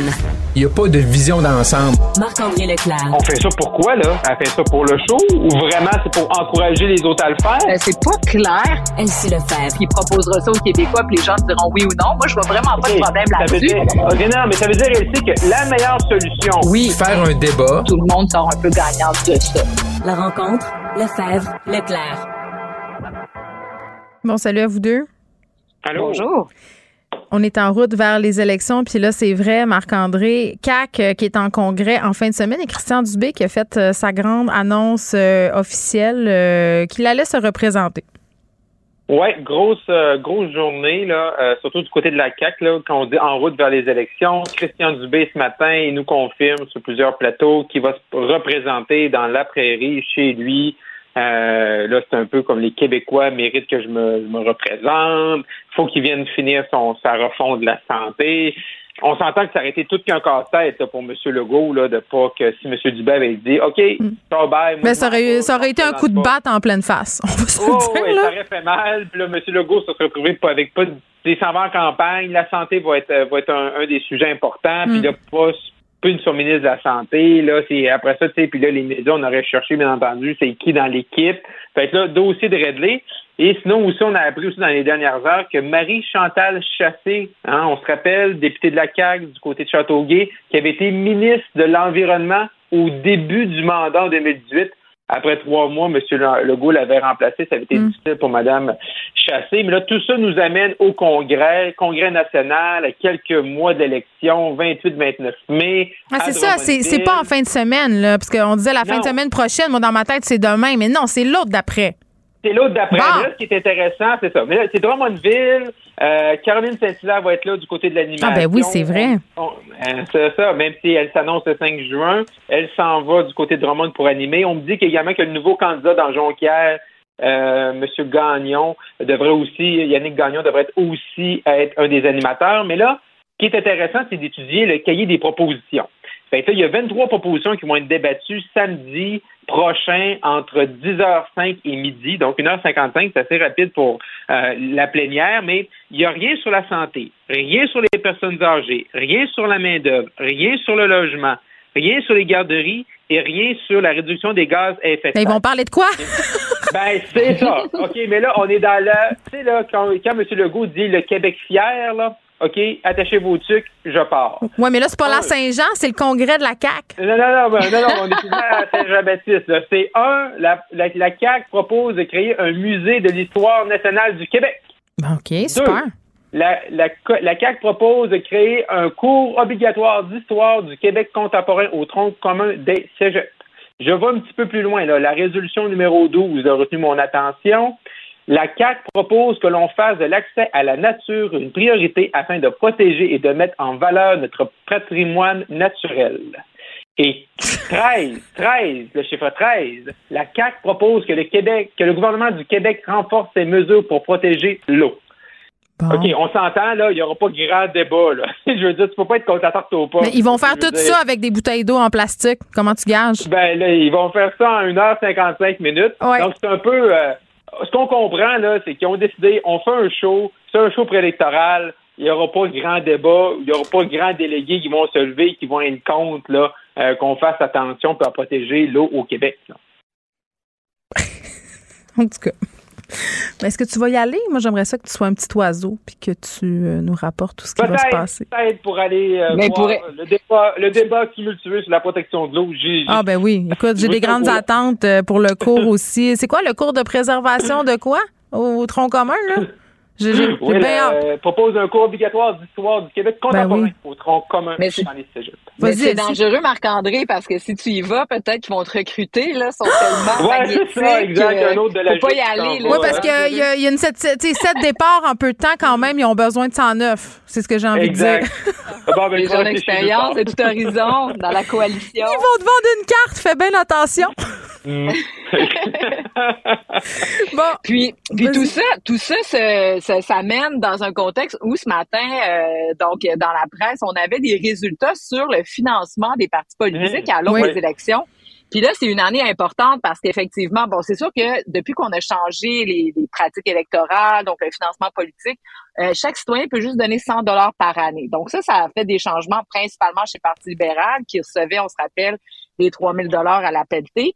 Mais là, une bonne nouvelle pour le Parti québécois qui, euh, qui avait besoin d'une bonne nouvelle. Donc, le Parti québécois termine premier. Donc, c'est quand même pas rien euh, devant le Parti conservateur, mais aussi devant la CAQ, Québec solidaire et le Parti euh, libéral. Mm. Donc, euh, euh, bon, si on parle du Parti québécois, ben, c'est certainement une bonne nouvelle. C'est la démonstration qu'il y a un que, que l'idéologie, que le mouvement politique euh, Mm. qui constitue cette idée de l'indépendance du Québec est encore bel et bien vivante. Il y a encore des Québécois euh, et c'est une force aussi de la de, de, de l'importance de la machine électorale du Parti québécois qui est capable de s'organiser puis d'aller chercher son financement. Donc ça, c'est euh, une bonne nouvelle. Bon, le Parti conservateur fait des très bons chiffres aussi. Donc, il arrive deuxième avec 428 000. Le Parti québécois, c'est 430.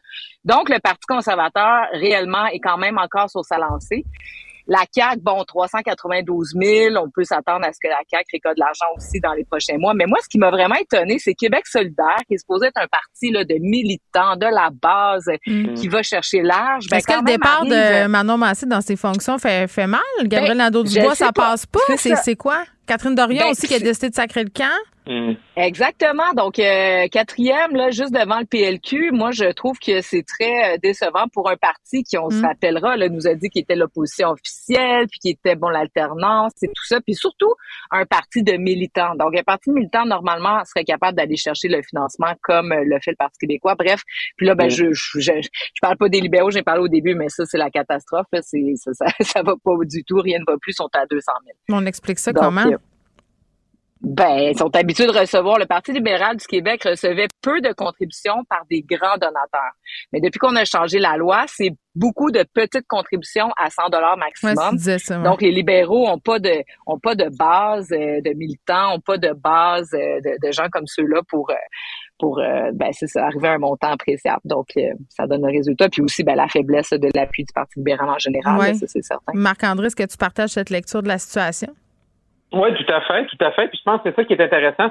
C'est, les, les dons politiques, surtout dans le système au Québec, au fédéral, là, c'est un autre monde parce qu'il n'y a pas l'aide là, gouvernementale là, Ouais. euh, par rapport à tes performances. Fait que, tu sais, vraiment, au provincial, là, c'est vraiment par rapport aux gens qui sont motivés. Là. Puis même, tu sais, la CAQ, là, ça cartonne d'un sondage, tu sais, ça gagne Marie-Victorin, ça nomme des candidats vedettes, mais on voit que la base militante, tu sais, les gens votent pour la CAQ, mais ils- n'ont pas un attachement, là. Tu sais, ils ne sont pas enracinés. C'est comme pas une cause, là, comme le non, PQ. ils sont pas coalisés, là. C'est Ouais. pas une cause comme le comme euh, comme pour le Parti québécois, comme il y a eu dans les derniers mois. Ouais, mais même pour le parti, c'est ça, euh, l'anti-COVID, euh, anti-mesure et tout ça, ouais.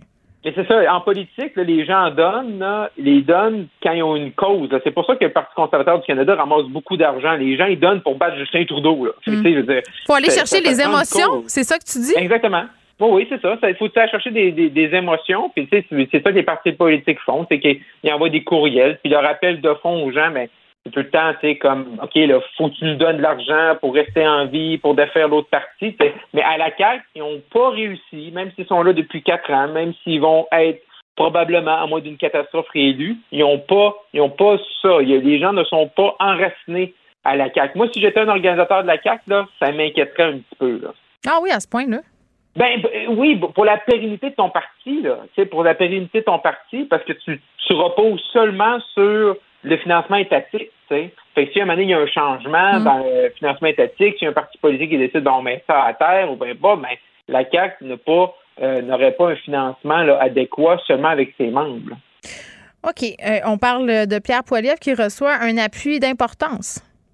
Oui, Pierre Poliev, ce soir, 17h, tu seras du côté du Royaume, hein, tu seras du côté de Saguenay, euh, à l'hôtel Delta. Euh, et là, bon, fait que là, on s'attendait un peu que monsieur, bon, monsieur, monsieur, monsieur Poliev fait une tournée, Saguenay, Victoriaville, il va en Estrie, Montréal, Saint-Jérôme, là, entre aujourd'hui et mardi, parce que le débat en français, là, on va en reparler, c'est mercredi le 25. Fait que là, entre euh, aujourd'hui le 20 et le 25, là, il se promène là, dans les régions que je viens de vous nommer, mais on a appris dans les dernières minutes là, quasiment que l'ancien ministre conservateur, ancien député de Jonquière-Alma, Jean-Pierre Blackburn, qui était, euh, dé- député à l'époque de Brian Mulroney, à l'époque de Stephen Harper, euh, qui est une qui est une qui est là une des vedettes conservatrices là, au Saguenay avec Richard Martel, s'annonce pour Pierre Poliev. là. Donc, tu sais, dans, dans, dans, dans toute la, la bataille là, de Québec, là, puis qu'on, on a parlé ensemble, puis je vous le dis comment c'est serré au Québec, puis M. Charest qui, qui doit super performer, il ne, su- il ne super, il, il performe pas super bien au Québec. Mais c'est un autre exemple. Jean-Pierre Blackburn, là, c'est pas un radical. Il était progressiste conservateur avec M. Mulroney. Il est un ministre avec M. Harper. Puis il décide pareil d'appuyer M. Poliev. Moi, je suis Pourquoi tu dis que il monsieur- décide pareil? ben, il décide pareil, parce que normalement, tu sais, je veux dire, tu dis Jean Charest, c'est un Québécois, c'est l'ancien premier ministre du Québec. C'est monsieur, Cha- monsieur, monsieur Blackburn qui est pas, qui est pas, euh, qui est pas quelqu'un qu'on promet dans la, tu sais, quand on regarde le spectre, là, c'est de la gauche, de la droite, il est pas de la droite extrême, là. Mais là, tu dis, puis je pense pas non Toi, plus tu que dis, Poliev, tu de dis, la droite. tu dis, Marc-André, euh, que ça aurait été plus naturel, entre guillemets, que son appui aille à Jean Charest. Ben, normalement, tu regardes ça, tu sais, tu dis, c'est un progressiste conservateur. Je il a siégé. Puis Jean-Pierre Blackburn, il a siégé avec, avec Jean Charest au fédéral des années 90. pedaille. Ils ont siégé ensemble, là. Là, c'est un autre coup de barre pour Jean Charest. Et, ben là, c'est sûr, de la gang à Charest, là, c'est sûr qu'ils sont pas contents matin, là. Je veux dire, ça, ça aurait dû être un appui facile à aller chercher. Tu confortes avec Richard Martel, qui est déjà dans l'équipe. Tu prends l'ancien ministre Blackburn, mets avec eux. Fait que euh, c'est sûr que ça va avoir une influence, ça, sur- dans les dans les trois comtés, là, Est-ce que-. Est-ce que tu penses que M. Charest pourrait abandonner? Ben, je veux dire, c'est- pas impossible. Je pense qu'à partir du. Le 3 juin, c'est une date importante parce que c'est la fin des cartes de membres. Dans les semaines suivantes. Fallait qu'il en... Attends, attends, fallait qu'il en vende combien déjà? C'était beaucoup, là. Ouais, ben moi j'avais mis qu'il fallait qu'il y ait au moins qu'il en vende 100 000. Mais là, la gang à M. Charest ont dit, puis ont dit ça à d'autres journalistes que j'étais fou quand j'ai dit ça. Mais euh, j'étais pas le seul à partager ça. Puis il y a d'autres, il y a d'autres analystes euh, euh, conservateurs aussi qui ont dit pas mal les mêmes chiffres que moi. Mais bon, regarde, si je suis fou, j'ai, j'ai, j'ai pas de problème avec ça. Mais euh, mais c'est fait qu'après le 3 juin, pour répondre à la question, Geneviève, après le 3 juin, là, M. Charest, il va voir les listes. Il va voir combien il y a de membres au total, puis lui, combien il en a vendu, puis combien il pense peut-être chercher des numéros 2. C'est pas, je dis pas qu'il va le faire, mais s'il voit que c'est, mettons, c'est une défaite, mettons, humiliante, il va-tu vouloir se rendre au 10 septembre? Puis il peut La se ranger va- du côté de Poilievre, mais ça serait étonnant. là. Il y a tellement de hargne entre les deux. Non, non, non, Ou il de va pas changer, ou peut-être, ou, ou peut-être juste disparaître là, pendant la, la- la- la fête du Canada. Ça t'annonces ça le vendredi. Non, non, mais Comme dans un grand trou noir électoral. Ouais, mais tu sais, il y, a tout le temps des bons moments là, pour annoncer des nouvelles. là. Tu sais, la Oui. veille des vacances de la construction, là, puis personne ne s'en rappelle que tu étais là. là tu sais. Mm. Mais tu sais, je- Mais des chefferies, Ouais. ça amène des surprises, là, tu sais, parce que si euh, Poiliev gagne pas au premier tour, ben, Ouais. les votes qui sont reconduits, moi, je, moi, c'est Ouais. Stéphane Dion, là, qui est vraiment un bon exemple que je donne tout le temps, tu sais, je veux dire, les libéraux se sont retrouvés avec Stéphane Dion, qui était le quatrième choix de tout le monde, puis finalement, ouais. pouf! Et là, la face de tout le monde dans la salle, tu sais, oh mon Dieu, on est, qu'est-ce qu'on a fait là, là? Euh, donc, on sait jamais pour Jean Charest, j'imagine, ses équipes, c'est sur ça qu'ils doivent tabler et garder l'espoir là-dessus parce que c'est ça, c'est pas des bonnes nouvelles pour eux autres, là, en ce moment. Donc, tu dis que Marc-André, le, le débat en français, c'est le 25? Oui, du côté de Laval, le 25 mai à 20h. Et ça, je pourrais vous dire que j'y serai. Je le sais, c'est sûr.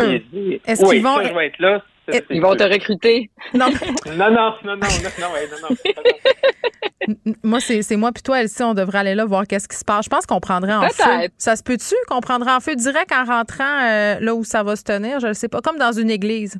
On partirait Ah en non, non, flamme. non, non, non, Non? non, tu seriez- non, mais je vous attends. Vous allez être super bien accueillis. C'est- du bon monde, là. Ils savent accueillir. Non, non, moi, je suis sûr que tu serais bien accueilli. Ah, Marc-André, peut-être que tu vas me faire faire mes débuts dans le grand monde conservateur. On sait jamais. Ben, il y, a- il y a un début à tout. Ma mère, à tout. Ma mère disait faut jamais dire jamais. Merci à vous deux. Exact. On, Exact. on se retrouve mardi. Oubliez pas, là, congé Yes. lundi. Oui. ciao, ciao. Merci.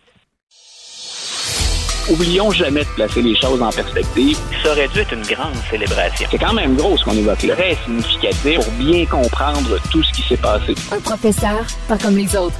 Luc la liberté. Salut, Luc. Oui, bonjour, euh, nouvelle conservatrice convertie. Hey, non, c'est pas ça que j'ai dit, là. Je- Calmons-nous. Moi, je tu connais, je voulais m'amuser un peu. J'étais à l'écoute pour la fin de la, pour la fin de la discussion. tu connais mon amour, euh, cependant, pour les hommes de droite. C'est comme mon péché mignon. Je sais pas pourquoi. Il y a quelque chose d'attirant là-dedans. Je, je sais pas pourquoi. Je devrais.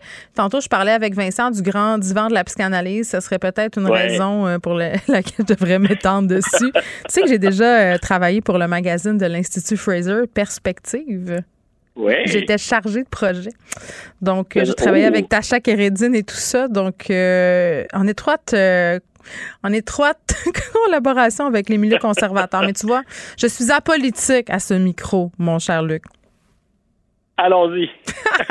Bon, j'allais dire euh, notre sujet préféré, malheureusement, on parle encore d'avortement aux États-Unis. Je, je- j'en peux plus, mais vas-y donc. Écoute, euh, quand on se disait, c'est on, on assure tout simplement le suivi dans ce dossier-là. hein, euh, Oui, on pensait qu'avec les fameuses heartbeat laws, euh, ces, fameuses lois qui disent finalement il n'y a pas de, il y a pas d'avortement après que le cœur du, du fœtus se soit mis à, à battre. Mm. Donc on se disait, ben, on, est-ce qu'on peut aller plus loin?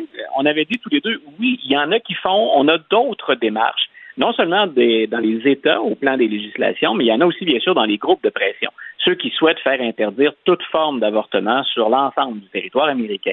L'Oklahoma vient nous donner un exemple des nouvelles lois que certains États vont être tentés de pousser. Cette fois-là, l'avortement est interdit. Écoute, tiens-toi bien, puis je sais même pas si la formulation en français est tout à fait adéquate. Ouais. On ne pourra pas avoir d'avortement à partir de la fertilisation. Ah, OK. Donc, fait quand, quand je- à partir du moment où je sais pas que je suis enceinte, je peux pas me faire avorter. Voilà. Hey, la grosse logique. moment- Ben voilà, c'est. Écoute, il y a quelques très très rares exceptions là, si, si, si on va dans le détail de la loi, mais grosso modo, ça correspond plus ou moins à peu de temps après la relation sexuelle. Oui. Euh, c'est fini. Écoute, avec Donc, c'est cool, euh, Luc, je pourrais me faire avorter rétrospectivement, tu sais, avant la fécondation. Voilà. Ben tu le demandes avant. Tu t'informes ton. Préventif.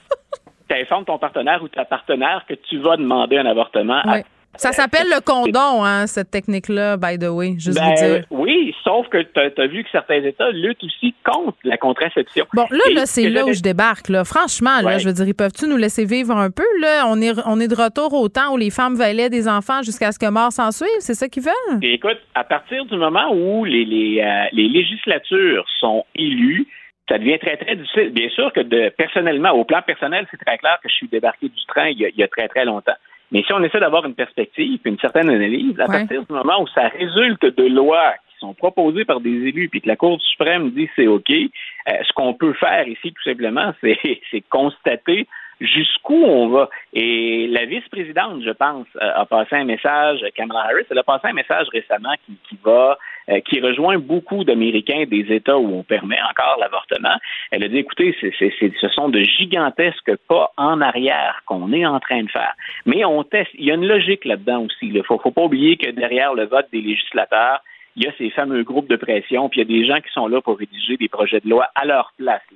L'élu n'a qu'à arriver avec le projet de loi, mais il est déjà rédigé. Il ne manque que son nom dessus. On pousse la logique le plus loin possible. Donc, d'où cette euh, question de fertilisation, puis d'où la question également d'interdire les, les- les moyens de contraception. Mais la question qu'on se pose vois- tout le temps, oui. Luc, puis je m'excuse de t'interrompre, mais, Mais mais c'est, tout le temps dans, dans quelle mesure ça va se pouvoir pour vrai, là, que tout ça passe, puis que ça s'avère, puis qu'on on- malheureusement les femmes américaines expérimentent ça dans leur quotidien? C'est- qu'on c'est qu'on augmente. L'idée, c'est d'augmenter constamment la pression. Ça, normalement, la Cour suprême, là, dans, un monde idéal, euh, ça fonctionne en vase clos. C'est un pouvoir qui est séparé. Et ils sont de nombreux juges à avoir dit, peu importe les débats dans l'espace public, nous, on se prononce sur le fond et on ne s'en remet qu'au texte et à l'interprétation du texte. Mais on multiplie les recours et les lois, puis ce qu'on tente, c'est de faire monter la pression. On l'a vu, bien sûr, quand il y a eu cette fuite de documents, ça a avantagé les démocrates, c'était assez clair. C'est devenu un nouveau cheval de bataille pour Joe Biden, qui curieusement remonte un peu dans les Ah, on sondages. se l'était dit hein, que ça allait peut-être Ouais. l'aider. Malheureusement, c'est un, c'est un sombre euh, prétexte. Luc, euh, Oui, voilà. Donc, euh, mais tu vois, des- retenons l'idée, hein, on, on pousse cette logique-là, on fait monter la pression, mais là, on est à la fertilisation. Donc, écoute, tu l'as dit, difficile de, difficile de le deviner. Ben, c'est que t'es ridicule, là. tu le rendu là, faites-nous des sorts Ouais. vaudous, puis ça va être la même affaire. Euh, à peu près. Là, tu voulais revenir sur l'interprétation des résultats des primaires de mardi pour les républicains et Trump. Parle-moi en français, là, s'il vous plaît. Oui, ben écoute, je vais faire ça du mieux que je peux dans notre langue, euh, dans notre langue Oui. préférée. Ce que je veux dire, c'est Euh, explique ça à moi, vulgaire moldu. voilà, vulgaire moldu. Alors, je ferai une J.K. Rowling de moi. Ça me met à droite, tu vois, moi aussi déjà. Attention, Donc, euh, transphobe paraît. Attention. Oui, ben voilà, je, je mets ma réputation en jeu. Oui, exactement. Donc, euh, on, on- on surveillait tous mardi ce qui allait se passer parce qu'il y a de nombreux candidats qui étaient appuyés par Donald Trump.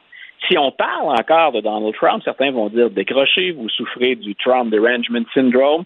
Donc, euh, si on, on accorde encore de l'importance à Trump, c'est qu'un, il soutient énormément de candidats, et deux, il pourrait très bien être là en 2024 pour un round 2 de Biden versus Trump. Euh, ce que j'ai trouvé, ce que j'ai trouvé, très- oui, j'ai failli euh, y aller du même soupir que toi. Non, mais c'est moi que je Euh, m'occupe des sons dans la chronique, c'est bon.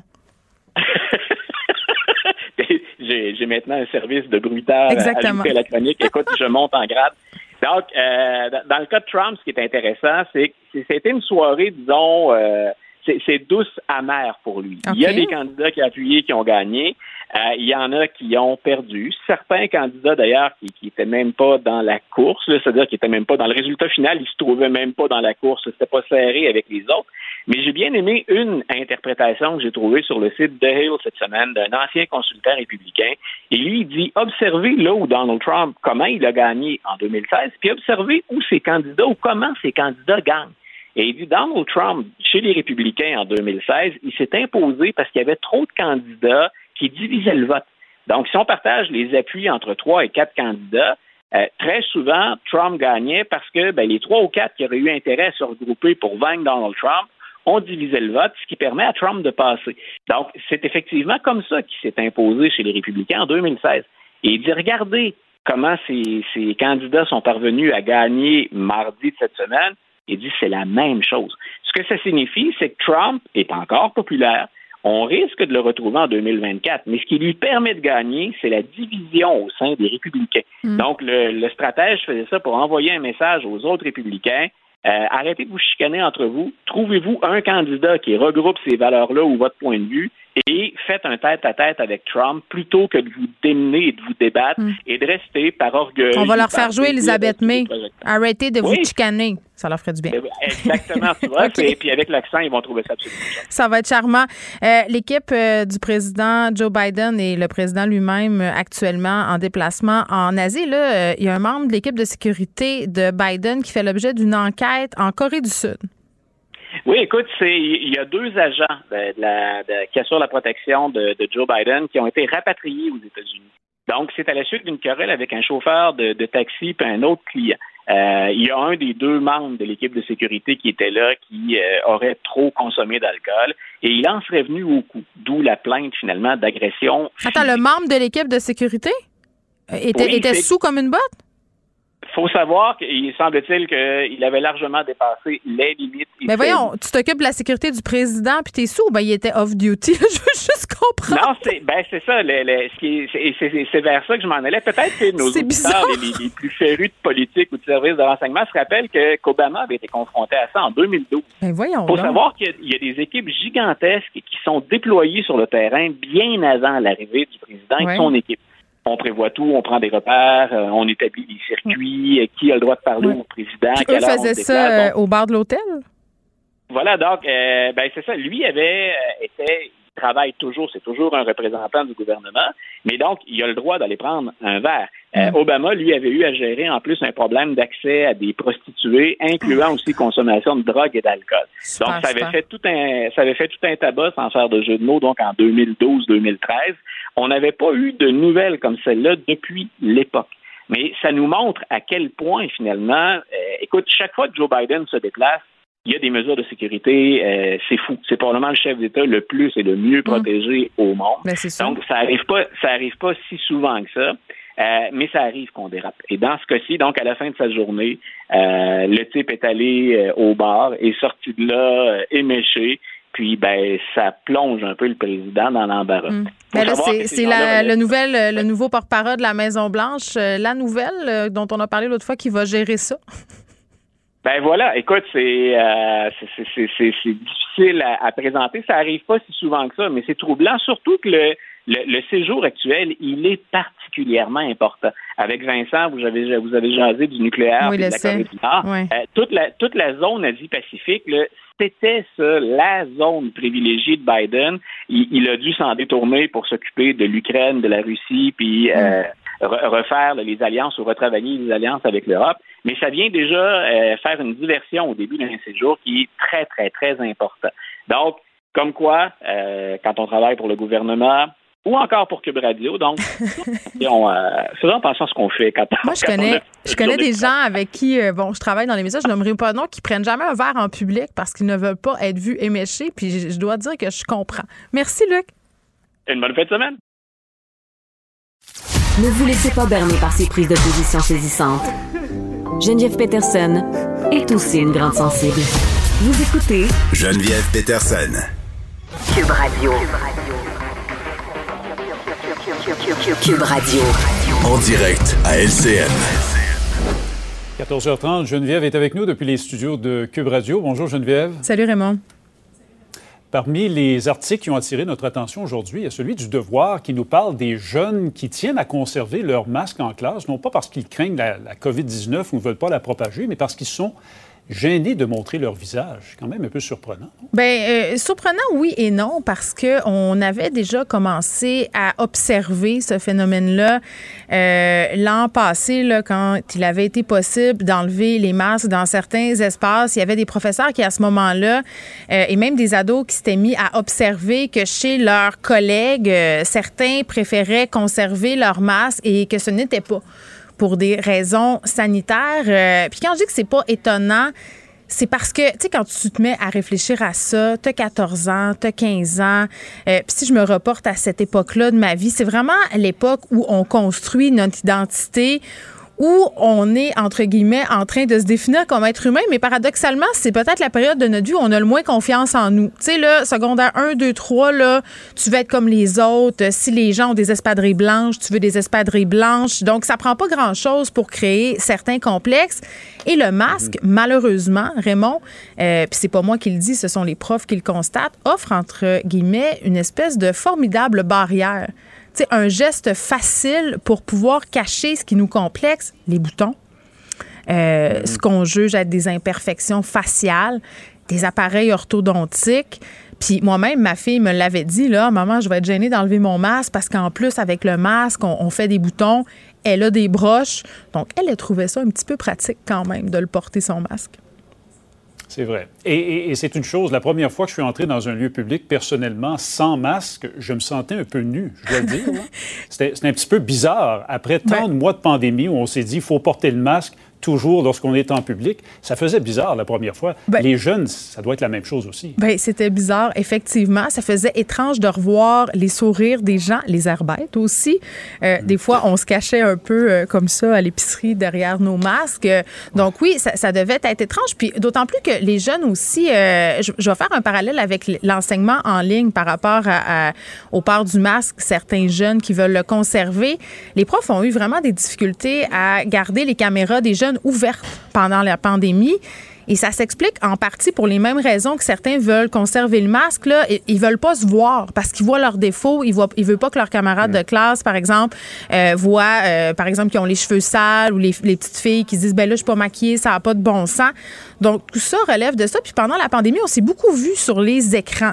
On s'est beaucoup vu sur les écrans. Et qui dit écran, Raymond dit filtre. Parce que euh, quand on se prend en photo ou quand on se filme maintenant avec nos téléphones intelligents, c'est très, très facile pour nous de mettre des fils. Donc, l'image qu'on a des autres, souvent, c'est une image un peu euh, embellie, une image un peu de perfection. Sur- on regarde des photos sur Instagram ou même sur Facebook maintenant, monsieur, madame, tout le monde, à peu près euh, 100 des gens utilisent des filtres. C'est des peaux parfaites. Là. La dernière fois que tu as vu un bouton, euh, en tout cas, je sais pas, Raymond, si tu fais des selfies, là, mais tu serais peut-être tenté adepte des d'utiliser... selfies, non? Non, mais tu serais peut-être tenté d'utiliser Mais un filtre. effectivement, on peut s'embellir. Effectivement. Ben là, à la télé, il y a de tentant, l'éc- j'imagine. ben, à la télé, il y a de On l'éclairage. a du a- maquillage à la télévision. ben. Exactement. Donc, quand tu fais son- ton épicerie, là, ça se peut que quelqu'un te voit puis dise Hé, il a l'air fatigué à matin.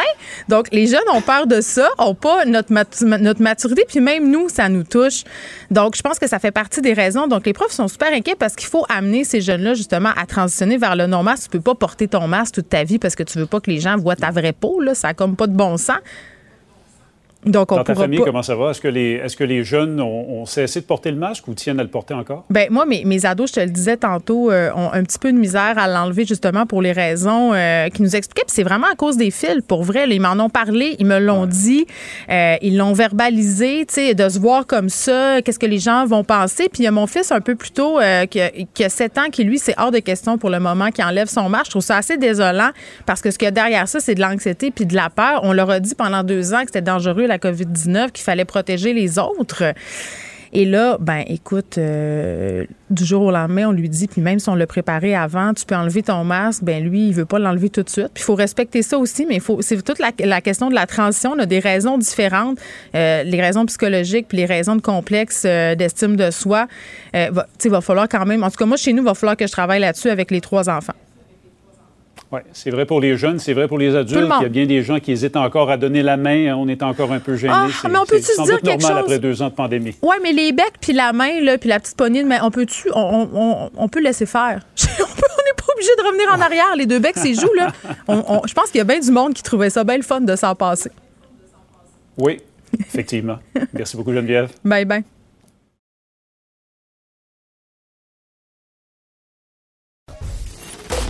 Geneviève Peterson. Rebelle dans l'âme, elle dénonce l'injustice et revendique le changement. Gabriel Caron est là. Salut Gab. Salut. Bon, tu aimes bien euh, mettre en lumière les offres d'emploi un peu loufoques ou inusitées. Là, c'est le cas ici, euh, une maman qui a un travail assez payant. Ben oui, vraiment. Mais je sais pas si tu te souviens, là, il y a quelques semaines, je t'avais parlé d'une euh, maman qui, elle, son travail, c'était de nommer les bébés des gens avec Ah oui. énormément Oui, c'était cher en plus. Oui, oui, c'est ça. Et là, je te parle aujourd'hui de Tiffany Norris, qui est une Anglaise, qui est la seule et unique mommy concierge. Donc, euh, maman concierge, si on veut. C'est le titre de son travail. Qu'est-ce que ça fait une maman concierge, pas une mère qui torche là? Ben, j'ai envie de dire oui, mais avec un peu plus de classe. Donc, euh, en fait, elle fait tout ce qui est en lien avec les bébés pour ses clients. Ça va de conseils aux futures mamans sur la façon de préparer son sac pour partir à l'hôpital, rendre les maisons luxueuses sécuritaires pour les bébés. Et moi, je suis allée fouiller sur son site là, et il y a vraiment de tout. Des cours prénataux, des cours privés. Il y a des mommy masterclass, ce qui veut dire que elle va donner des cours sur le lait en poudre, sur le sommeil, sur les jouets appropriés pour l'âge. Mais elle peut aussi, Geneviève, te trouver le meilleur prof de natation privé de toute l'Angleterre au grand complet. Fait que c'est comme le- un wedding planner, mais version maternité? Ben, c'est ex- c'est tellement une bonne description là parce que elle va tout faire pour les parents. Je lisais même qu'elle était capable de te trouver le meilleur massothérapeute pour poupons de toute l'Angleterre. Mais l'Internet peut aussi faire ça en passant, là. Oui, mais elle semblerait que ce que les gens aiment beaucoup, c'est qu'elle a des contacts, elle a une forte expérience, elle a des références claires, nettes et précises, pas juste un beau site Internet avec des prix exorbitants. Mais elle tenait quand même à préciser, Tiffany, qui est une maman de trois enfants, elle aussi, que la plus grosse partie de son travail, c'est être une épaule sur laquelle pleurer. Ce qui veut dire qu'elle peut être sur appel, quand, euh, mettons, t'as un poupon, là, puis qu'il Mm. est deux heures du matin, ça fait deux heures qu'il braille, t'en peux plus, t'es à bout, eh bien, tu peux l'appeler pour pleurer. Tu peux même l'appeler pour qu'elle vienne chez toi à deux heures du matin s'occuper du bébé pendant que toi, tu vas te recoucher. Bon. Ça coûte combien cette affaire-là? Parce que là, je pense que bien des, des pas des enfants, des parents qui nous écoutent, qui nous disent Hum, ça serait pratique dans nos vies, mais c'est pas à la portée de toutes les bourses. là. Ben, vraiment pas. Elle, elle estime, elle dit faire en moyenne à peu près 400 dollars de l'heure quand elle travaille avec ses clients. Ah! Je pense que c'est plus Mais que me- moi. je vais me recycler, je pense. Écoute, mais elle disait là, quand j'allais fouiller sur le site qu'une rencontre privée, là, un genre de petit coaching juste pour Mm. évaluer ses besoins, c'est 200 dollars. Écoute, j'ai raté Donc, ma euh, vocation. Je pense que je vais faire ça. Moi, un momie concierge. Je serais super bonne. J'ai Ben, trois enfants. Je, je- je suis compétente. J'ai des contacts. Euh, J'ai des conseils. Exact. T'es qualifié parce qu'on s'entend hein, que euh, son, son public cible, sa clientèle, c'est malheureusement pas toi et moi. Oh non. C'est ceux qui ont de l'argent, pas juste de l'argent, Geneviève, là, du gros cash. Dans ses clients, qu'elle ne nomme pas évidemment par souci professionnel, mais il y a des acteurs bien connus, des professionnels de l'industrie de la musique. Semblerait même qu'elle a un membre de la famille royale britannique parmi ses clients. Ah mon Dieu. En en point douter. Hein? Mm, Et voilà. Donc, euh, si jamais vous gagnez le gros lot, là, ben, vous pourrez employer cette mommy concierge. D'ailleurs, une expérience que j'ai beaucoup aimée qu'elle a vécue. Un donné, il y a un couple qui l'a fait voler de l'Angleterre à Ibiza pour rendre une villa sécuritaire et aménager la chambre du bébé. Oh, J'espère Euh, que c'est le couple qu'on voit euh, dans l'émission euh, de à Selling Sunset, mais version française, l'agence. J'espère que c'est Ben, eux qui l'ont appelé. Ça serait Il y a leur genre. fortes chances. Tout est lié, tout est dans tout. OK. Euh, une femme qui a, qui a dû vraiment se mordre euh, les doigts, là, elle a joué les bons numéros de loterie, mais à la mauvaise loterie, c'est épouvantable. Hey, ça n'a pas d'allure. Je ne sais pas si comme on en rit ou on en pleure. Ben, les je deux, sais pas là. si elle est chanceuse, malchanceuse, mais bon, c'est une jeune femme qui est originaire euh, de France, qui a Mm. l'habitude de jouer à chaque semaine à l'euro million, là, qui est un genre de 6,49 euh, où tu choisis une série de numéros. Et là, elle, un vendredi, elle se sent un petit peu wild. Elle se dit, eh, eh, eh, moi, pas jouer à l'euro million cette semaine, je vais jouer au super loto. Donc, euh, Je te crois pas. La seule fois? La, La seule fois où elle n'a pas fois. joué? la seule fois parce que son conjoint, lui, est resté avec l'euro million. Elle a dit, on fait changement cette semaine, envoyé au super loto. Le soir du tirage, son conjoint gagne pas. Elle, elle gagne pas, mais son conjoint, fait comme, me semble que les chiffres me semblent familiers. Non. Et il regarde la combinaison de chiffres de sa douce moitié pour se rendre compte que, eh bien, c'était les mêmes chiffres, mais elle a joué au super loto Tu au lieu de jouer à l'euro million. Tu dois-tu t'haïr? Écoute, écoute, écoute, ça, je- ça se peut comme pas. Ça se peut comme pas, tu sais, euh, ça se peut, ça se peut comme pas. Au moins, je me dis, tu sais, c'était pas 47 millions qui étaient en jeu, c'était à peu près 30 000 dollars. Fait que, tu sais, Ben, ça se prend quand même bien, on va se le dire, là. 30 000 Ben oui, ça se prend bien, mais c'est comme un peu moins choquant que 47 millions. J'essaye de voir un bon côté dans cette histoire. Mais elle a partagé tout ça sur les médias sociaux, puis moi, j'a- j'aurais eu espoir que les gens allaient organiser un GoFundMe pour, pour qu'elle ait le montant? C'est trop chien. Ben, vraiment, tu sais, au moins, là, Euro Million, il aurait pu faire de la pub là Tellement. en faisant hey, un petit prix de consolation. et Ouais. tout. Mais non, euh, sur Twitter, elle a reçu énormément de sympathie, mais absolument zéro Mm. dollar. Qu'est-ce que tu ferais, toi, Gab, euh, si tu gagnais 30 000 mettons? Ben, écoute, je pense que je partirais en voyage. J'allais répondre quelque chose de poche, genre euh, mettre ça sur mon hypothèque ou mes REER, mais euh, non, je pense que je mérite un petit voyage sans enfant, là. Mais tu pourrais en mettre une partie dans, dans ton. CELI ou ton REER et partir en voyage avec le reste. Ça, c'est comme une, une- une solution Un simili bon- le fun. Oui, c'est vrai. Ben oui, un voyage à 30 000 Je partirais ben trop longtemps. Tabarouette. Ben oui, puis aussi, tu partirais où, là? Parce qu'il y a des chambres d'hôtel euh, qui coûtent ce prix-là juste pour une nuit en passant, hein, juste te dire. C'est Jay- vrai, je Jay-Z, c'est là qu'il va avec Beyoncé. Mmh, Bon. J'aime ça. Moi, je te dis pas qu'est-ce que je ferais avec 30 000 parce que c'est trop plate. OK. Bon, Bye bye. salut. Vous écoutez Geneviève Peterson. Cube Radio. Le roman La fille d'elle-même qui s'est mérité la semaine dernière le prix des libraires dans la catégorie roman, nouvelle, récit québécois. Le prix des libraires, c'est un prix quand même très, très prestigieux. Quand tu le remportes, une visibilité médiatique quand même assez enviable. Ça fait vendre des livres aussi. Euh, puis c'est toujours agréable d'avoir les récipiendaires avec nous. On est avec Gabrielle Bouliane Tremblay, qui est l'autrice de La fille d'elle-même. Salut. Allô? Bon, La fille d'elle-même, c'est publié au Marchand de Feuilles. Et là, je veux juste parler du format du livre. Un long livre très beau. Fallait que je le dise. Fallait que je le dise. OK. Euh, et Gabrielle Bouliane Tremblay, c'est un roman sur la transidentité. Est-ce que je peux dire ça comme ça? Oui, mais pas que aussi. Ben, C'est un roman initiatique euh, sur euh, les premières fois dans nos vies. euh, premier déménagement, première Hmm. relation amoureuse, euh, de- donc déménagement, rentrée scolaire. Hmm. Donc, euh, c'est c'est vraiment un roman de première fois.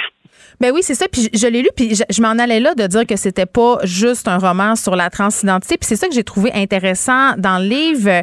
Puis on, va y revenir à ça, mais je, veux qu'on se parle du temps que ça t'a mis à, l'écrire ce livre-là, parce qu'on on te connaît un peu pour des recueils de poésie. On sait que tu joues aussi. Là, tu t'es mis à l'écriture de ce roman-là, mais après une certaine période, c'est ce que j'ai pu lire dans les différentes entrevues que tu as accordées. Pourquoi ça t'a pris si longtemps avant de dire ça y est, j'écris un roman puis je parle de ça? Oh mon Dieu, en fait, c'est que quand j'ai commencé à l'écrire, euh, je savais pas encore qui j'étais. Ah oui, hein? c'est- ça faisait 15 ans que j'écrivais ce, que j'ai commencé ce roman-là.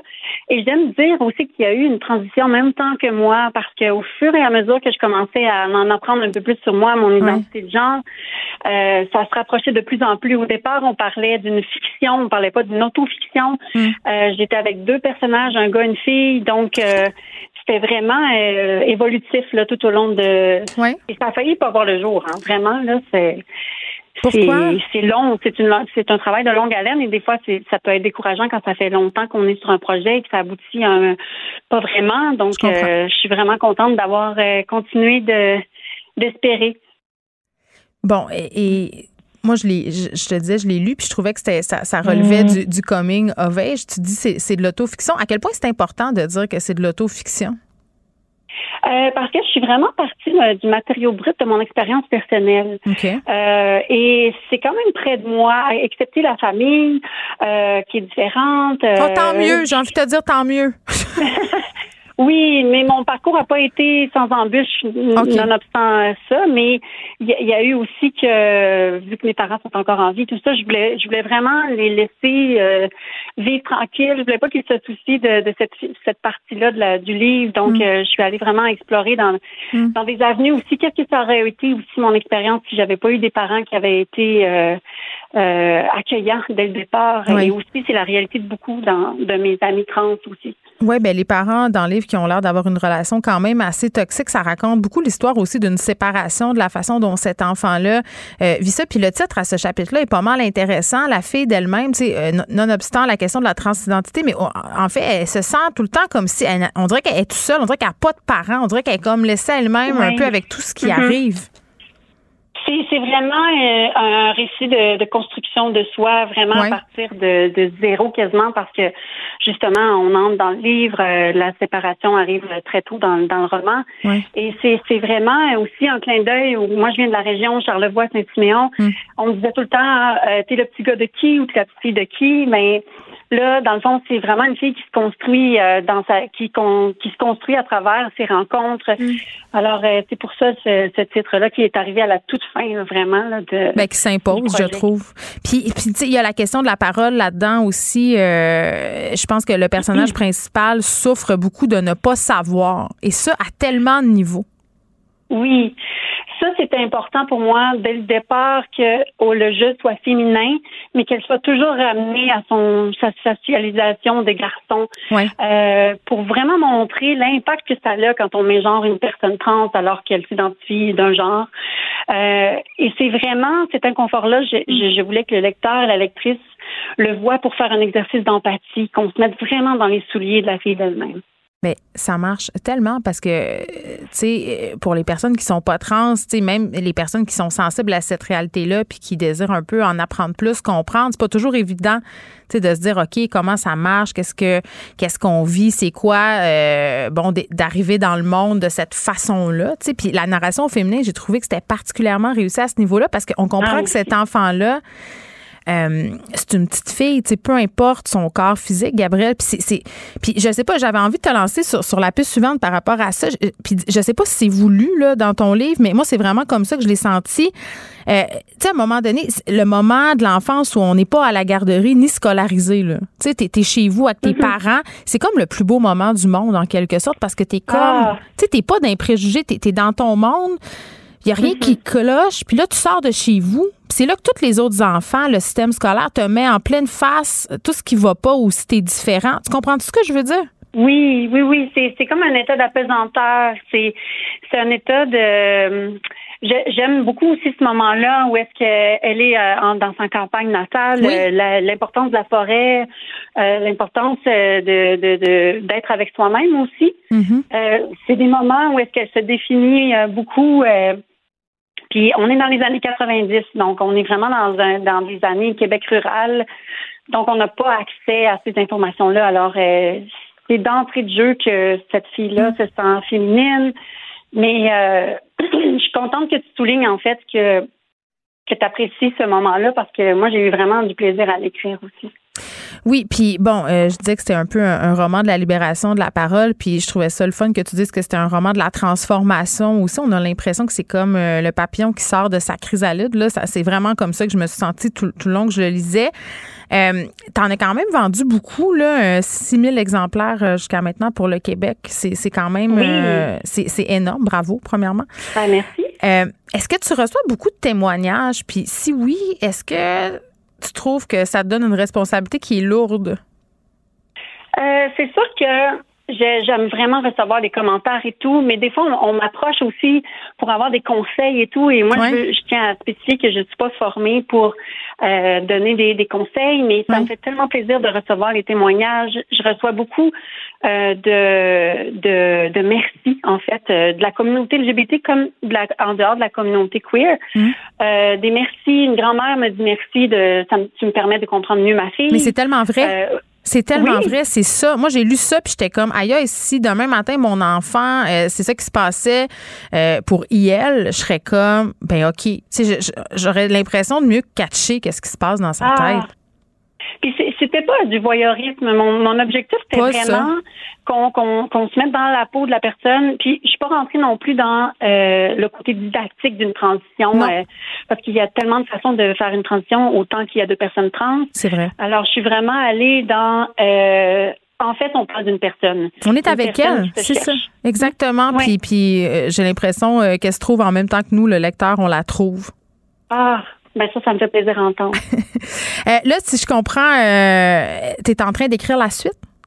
Oui, oui, j'ai j'ai vraiment du plaisir. Euh, j'ai comme j'ai recommencé un petit peu à réécrire. J'avais 40 pages déjà de de fait, mais euh, avec toute le- l'effervescence et tout, j'ai j'ai dû mettre une petite pause. Mais Ouais. euh, vraiment, je suis tellement contente de la retrouver parce Mm. que c'est un roman qui change ma vie et qui qui m'a tellement fait du bien à écrire. Donc euh, c'est juste pour moi une, une belle euh, retrouvaille, Puis une belle que- retrouvaille. Là, ça sera adapté en série télévisée, non? Le premier, euh, oui, en série télé euh, avec Zone 3. Oui. Est-ce que tu participes à tout ça? Est-ce que tu vas jouer? Est-ce que tu l'écris? Raconte-moi un peu ça. Euh, ben en fait, je suis limitée dans ce que je peux divulguer, Ah! mais je suis dans l'équipe, je suis dans le développement là, je, je suis là. Donc ça, ça me, ça me réjouit parce que euh, c'est une histoire qui, qui est très près de moi aussi. Euh, Ouais. je veux pas, donc euh, c'est c'était vraiment important aussi pour moi d'être là. Puis je sais que tout le monde dans, dans, zone- dans l'équipe de zone 3 on est super enthousiaste et euh, c'est très très excitant. Ben, il me semble que c'est un roman qui va très bien euh, s'adapter à l'écran. On dirait qu'on le voit quand, quand on lit que les, les images et, et tout ça. Euh, je veux qu'on se parle un peu euh, du fait de jouer, de ton métier d'actrice, mais, mais par rapport justement à la question d'être une actrice trans. Puis, est-ce que tu es que parfois on ressente le besoin de dire telle actrice est trans? Pourquoi faut toujours le dire? Est-ce que c'est nécessaire de le dire? Est-ce que ça aide? Moi, je me pose tout le temps des questions par rapport à tout ça. On dirait que je ne sais pas trop à quelle enseigne il faut loger. Je, je, je comprends très bien. Je crois que c'est en fait, euh, moi je suis contente que de plus en plus on dissocie euh, du fait que je suis trans puis que je suis plus Ouais. une artiste. On peut-tu comme euh, arrêter de dire mais- euh, la fille trans? Tu sais, c'est tannant. C'est ça. Mais moi je, je considère que c'est encore important dans des milieux où est-ce que c'est nouveau, où est-ce que euh, il y, a, y, a, y a des, euh, des avancements, tout ça au niveau politique, par exemple, là, euh, Hmm. quand c'est la première trans à faire quelque chose. Donc, euh, c'est important de souligner ça parce que au niveau de la société, c'est bien qu'on soit informé de ce qui se passe. Euh, comme quand j'ai été nommée euh, femme trans euh, euh, meilleure actrice de soutien, j'étais la première femme trans au Canada à avoir cette nomination-là. Alors, moi, je trouvais ça important. Mais après ça, cette, cette étiquette-là m'a suivi longtemps, mais Ouais. Ça faisait Mais en même temps, vraiment de ce que je faisais. c'est ça, c'est ça. Du fait que je sois trans, c'est ça. on parle pas de toi en tant qu'artiste ni de, de, de ce que tu fais euh, comme euh, genre écrire des livres ou, ou acter c'est juste on te ramène tout le temps à ça fait que c'est ça je, je me, puis en même temps je- tu sais je suis assez d'accord avec toi pour dire que d'un autre point de vue ça, tu sais, on dit tout le temps qu'on manque de modèles Puis c'est pour ça que je te posais la question de la lourdeur tantôt parce que c'est ça à la, à la longue ça doit être lourd de porter ça c'est ça que je voulais dire Mais je suis tellement contente, en fait, depuis. J'ai j'ai comme eu l'impression à un certain moment euh, que j'étais comme une des seules. Là, je suis tellement contente de voir qu'il y a, il y a- d'autres personnes trans qui apportent des choses, euh, des couleurs différentes, Mm. euh, des voix différentes. Euh, vraiment, c'est c'est super important, je pense. euh, puis c'est ça, moi j'aime dire aussi, mais la fille d'elle-même, c'est pas le, livre sur la transidentité. Non, c'est vrai. un Je- livre faut- parmi tant d'autres. Oui, puis ça parle de d'autres euh, choses. Puis ça- c'est c'est naturel dans l'histoire. C'est pas comme oh regardez ce livre sur la transition. C'est pas ça. C'est un C'est roman. ça.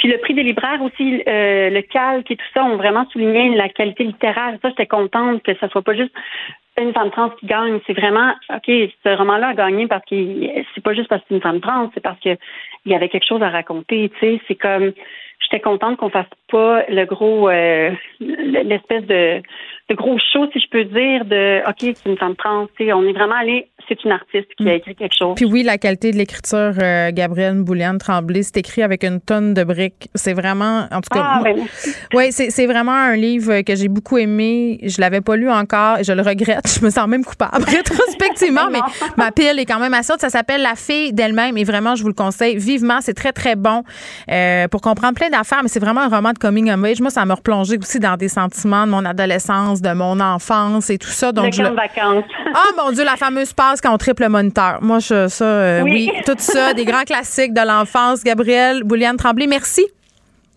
Merci. Le roman La fille d'elle-même qui s'est mérité la semaine passée le prix des libraires dans la catégorie Nouvelle Récit québécois.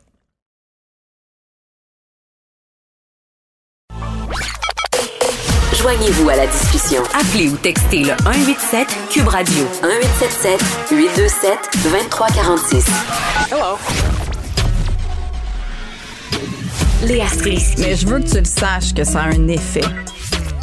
Mathieu Cyr. Ouais, mais ça, c'est vos traditions, ça. La rencontre. Il y a de l'éducation à faire. Faut avouer que je suis pour la démarche. La rencontre Strisky-Cyr. Salut Léa. Salut. Salut Mathieu. Salut. Bon, euh, Léa, tu voulais nous parler de la série documentaire euh, Les principes du plaisir sur Netflix. Exactement. C'est vendredi. Alors, on fait vendredi sexy. On parle de sexe aujourd'hui. Euh, vu qu'il fait beau en plus. Euh, Il y a un bon il y a un bon documentaire que j'ai commencé à regarder sur Netflix qui s'appelle, comme tu l'as dit, Les principes du, du plaisir. C'est en anglais en fait. Alors, Principles of Pleasure. Et euh, qui est un bon doc- documentaire qui, qui, fait une sorte de portrait de ce qui nous donne du plaisir et qui analyse un petit peu à où est-ce qu'on est rendu dans nos connaissances de la sexologie, en fait. Et euh, c'est un secret pour personne, on est rendu vraiment, vraiment pas loin. OK, c'est déprimant à quel point on est rendu pas loin. Puis c'est intéressant de voir que la science euh, ne se penche pas sur ces questions-là parce qu'il y a tellement de tabous, en fait, et il y a tellement peu de recherches sur le sujet qu'on en sait vraiment très, très peu. Alors, même dans un domaine comme la science, où est-ce que, tu sais, normalement, on est juste dans les faits, on est dans le rationnel, on est dans les résultats, ben, notre gêne, notre honte, notre éducation, le rapport à la religion, l'histoire, tout ça fait que la science se penche pas tant sur ces sujets-là. Et une autre immense surprise se penche encore moins sur la sexualité et le plaisir des femmes. Alors, c'est intéressant d'entendre des femmes qui font des recherches, des scientifiques dans ce documentaire-là, qui non seulement parlent de ça, mais qui aussi exposent ben, où est-ce qu'on est rendu. Donc, et l'autre truc qui m'a vraiment marqué, c'est qu'il y a un concept auquel je n'avais jamais pensé. Toi et moi, nous sommes des féministes et sûrement Mathieu aussi. Et on a, par- on a parlé très souvent de l'inéquité salariale. C'est un mot qu'on entend très souvent. Mais aviez-vous déjà pensé qu'il y a une iniquité orgasmique? Et Ah, ben ça, oui. m'a dit, ben, tu sais, je pense que je m'étais dit, les femmes jouissent moins que les hommes, mais j'avoue Ben que non. je m'étais. Hein? Ben ok, non. Non, mais, mais oui. Je veux dire, les, les, les, les chiffres sont même très déprimants, c'est-à-dire que dans une avec un partenaire, dans une relation avec un partenaire, Ouais. dans 30% des cas, la femme va jouir et dans 90% des cas, l'homme va jouir. Ben oui. qu'il y a vraiment voyons un immense Mais gap quand- je comprends pas, Mathieu, pourquoi ça te surprend? Je veux dire, euh, on se fait enseigner la sexualité de la façon suivante. La relation sexuelle est terminée quand le gars est venu. C'est comme ça qu'on nous Ben, enseigne la ben, sexualité. ben, non, pas du tout. Euh, Non? T'as pas été à la même école que moi, je pense. Tu peux continuer avec la bouche, les doigts, euh, il y a plein d'autres choses. Puis je Non, c'est dire, pas ça que euh, je dis. la C'est fille- pas ça que je dis. La fille, la fille, peut venir beaucoup plus souvent. Moi, dans une relation sexuelle, je peux juste venir une fois. Ma blonde peut venir trois, quatre fois. Fait que, tu sais, là-dessus, euh, je pensais que l'iniquité, c'était bien plus les femmes qui venaient plus souvent que les hommes. En tout cas, je suis Mais encore faut-il venir. Mais c'est ça. Puis l'autre, euh, et, et ce qui est euh, ce qui est important de comprendre dans ces chiffres, c'est pas qu'il y a juste 30 des femmes qui sont capables d'atteindre l'orgasme. Ça Ouais. veut dire que dans une relation avec un partenaire, c'est dans 30% des cas. Mm. Et euh, ce qui est intéressant là-dedans aussi, c'est que ce qui, est, ce, qui est, ce qui est dit puis ce qui est triste, c'est que c'est c'est pas c'est pas juste parce que les hommes par exemple sauraient pas faire jouir les femmes c'est pas juste ça c'est que quelque part c'est relégué à un plan secondaire autant pour Ouais. la femme que pour l'homme et Oui, c'est on- ça qui est déprimant Mais c'est vrai, on est dressé à faire plaisir à l'homme. C'est comme ça qu'on est socialisé. Mais- et, et c'est tellement incarné que tu finis par penser que ton propre plaisir, ben c'est ça, c'est quelque chose qui est relégué à, à- à moins important. Alors peut-être que tu vas jouer une fois sur cinq, une fois sur trois, puis tu sais que tu es capable, à un moment donné, dans ta dynamique de couple, tu dis comme ben c'est pas grave. Oh, euh, je sais pas. j'ai- En tout cas.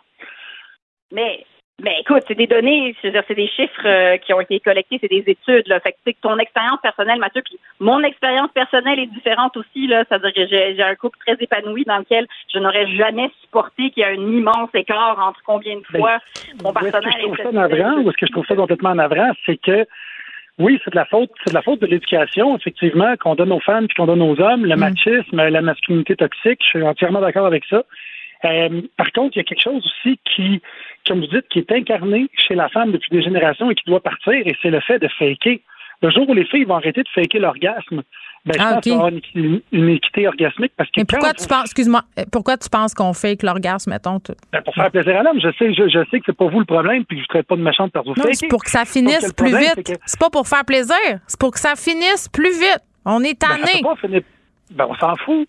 On finira pas plus vite. Moi, si ça me prend euh, 15 mettons une journée, ça me prend 15 minutes, l'autre 20, l'autre 25 minutes. Je sais pas parce que la fille a dit Ah, je suis venu, je suis venu. Comme tu dis, ça se termine quand le gars est venu. Mais si le gars est pas venu, t'as pas être venu 25 fois. le Ah, mais les gars aiment ça quand les filles viennent, là, ça les excite, fait que ça finit plus vite.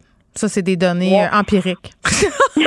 Mais, ouais, mais c'est ça. c'est la bonne, mais la bonne nouvelle, parce que la bonne nouvelle, c'est à quel point il y a un territoire qui est à, ton- qui est à conquérir puis à découvrir. Par contre, tu sais, je veux dire, Mm. au-delà du clash puis de la, de la guerre des sexes, là, Ouais. c'est que c'est juste dans le documentaire, ils disent que c'est juste en 2005 que dans les livres d'anatomie est apparu le clitoris avec toute sa partie OK, oui. intérieure. C'est ça que j'allais dire, Léa, parce que j'ai vu la pièce euh, euh, tout récemment, Féminisme pour hommes, et euh, où on fait un survol de toutes ces questions-là. Puis ça me flabbergasté de savoir que c'était seulement à partir des années 2000, justement, qu'on connaissait l'ampleur du clitoris, c'est-à-dire ce qu'on sait, c'est la pointe de l'iceberg, puis tout ce qui se cache en dessous, c'est comme un pénis inversé. Moi, je capotais. Je- même moi, je savais pas ça tant que ça.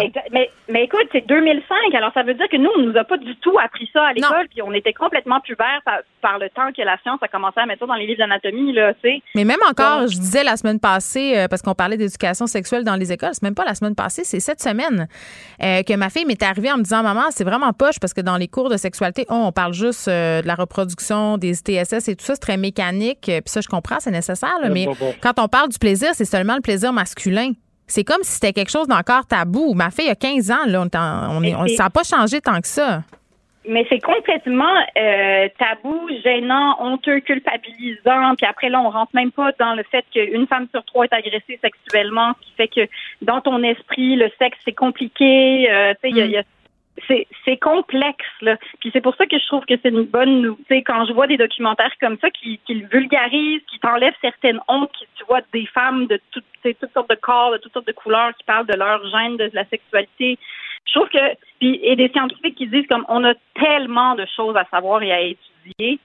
Euh, au moins, on est conscient de ça, mais on en sait vraiment peu. Fait qu'en tout cas, allez voir ça, si ça vous tente, les principes du plaisir sur Netflix. Puis euh, touchez-vous, c'est la fin de semaine. C'est vrai, une euh, fin de semaine de trois jours en plus, donc euh, beaucoup de, de place à l'exploration. Seul, Yes. seul ou en couple. faker 12 orgasmes. Hey, mais en, moi aussi, je sais pas qu'est-ce que je vais faire. euh, tant de plaisir euh, faké à venir. OK.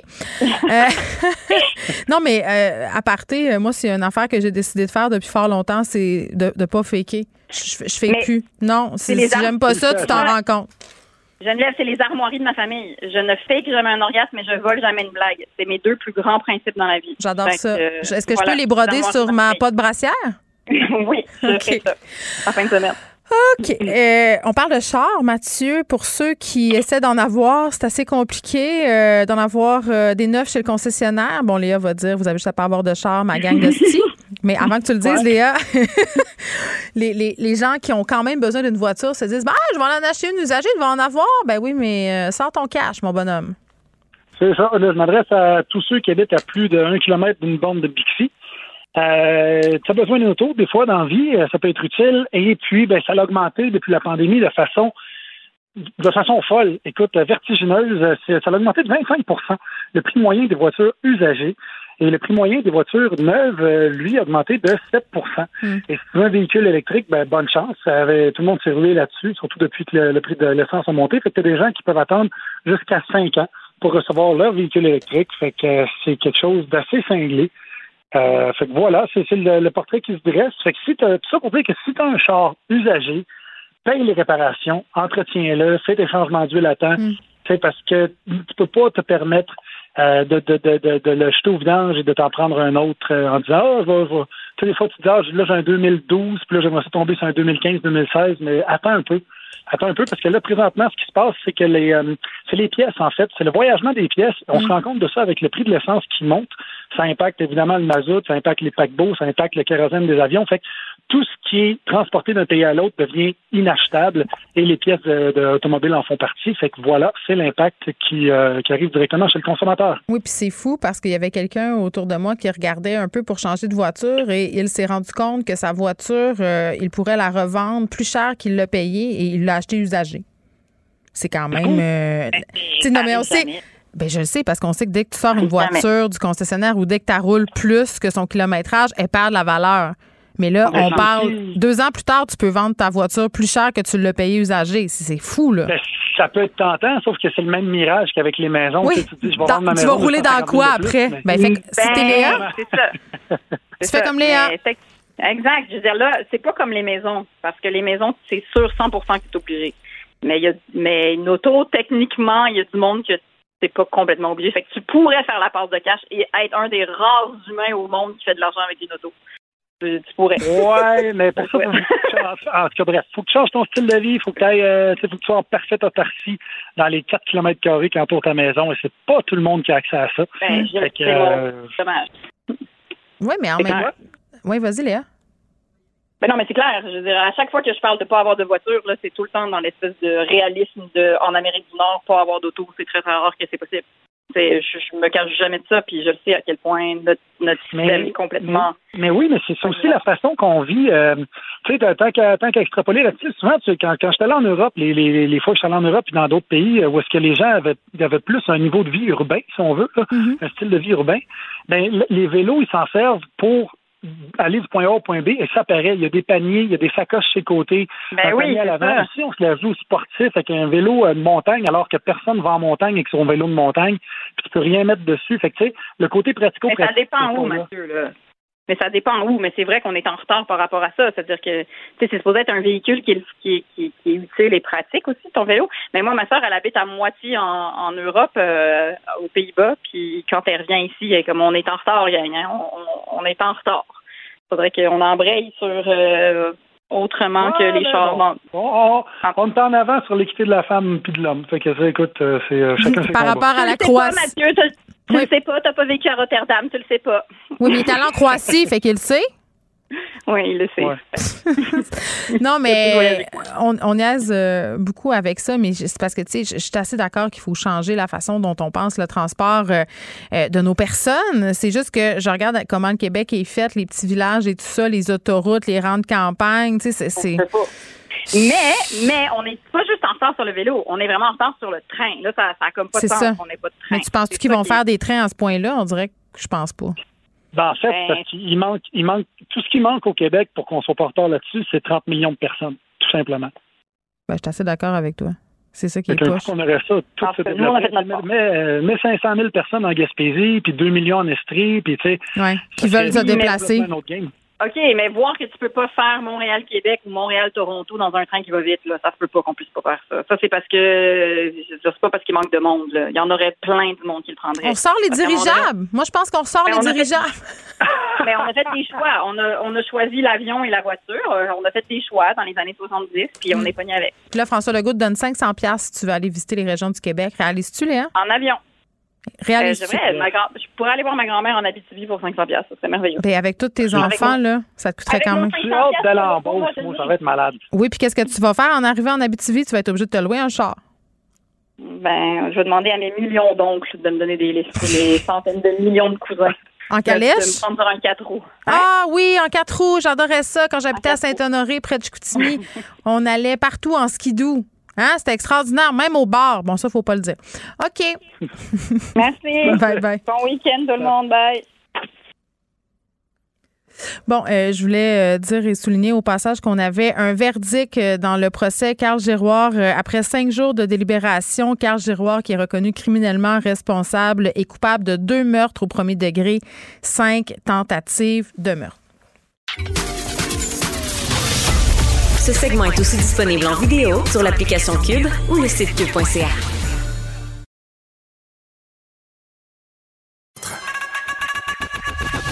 Geneviève Peterson. Une animatrice pas comme les autres. Cube Radio. On est avec Marika Simard pour terminer cette belle semaine. Achille, il n'y avait pas de petit thème, tu m'as pris au dépourvu. Qu'est-ce que tu veux? Marika, salut. Geneviève, bonjour. bon, c'est vendredi et on surveille des sorties d'albums. Oui, ben hier, écoute, je te présentais euh, la- la- le début de la saison des festivals, mais là, euh, décidément, on est très en musique cette semaine. Alors, beaucoup d'albums, beaucoup d'albums intéressants qui sont sortis euh, aujourd'hui, ce vendredi, et on commence tout de suite, on commence en force avec l'apparition du très attendu album de Loud, intitulé Aucune promesse, et on écoute tout de suite un extrait. Même plus le price tag, brown paper bag shit. Uber Eats money, baby, brown paper bag shit. Nouvel outfit à tous les jours, that's fast fashion. Stadium status, plus rien m'amuse à ce stade-ci. J'pourrais book une coupe de métropolis par nostalgie. Rollie on my wrist, it's about time. OK, OK.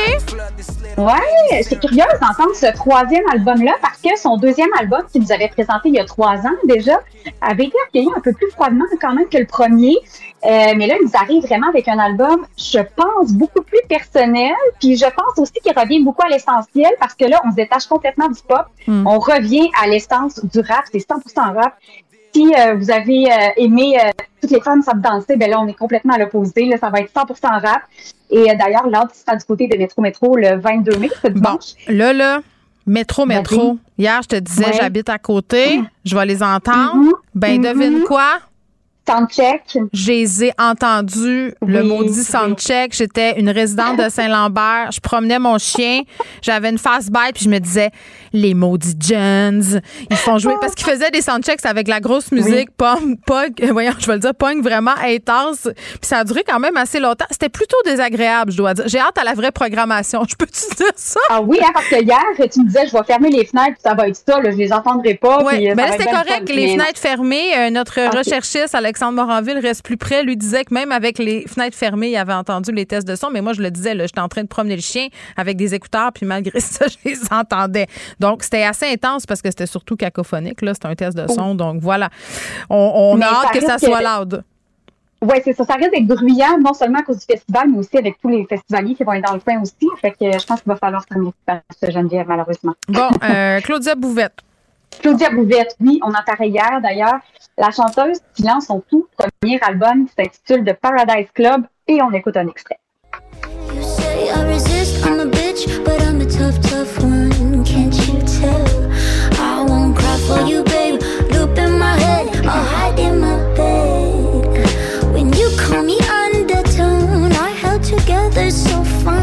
I'ma lose my shit, this gotta go,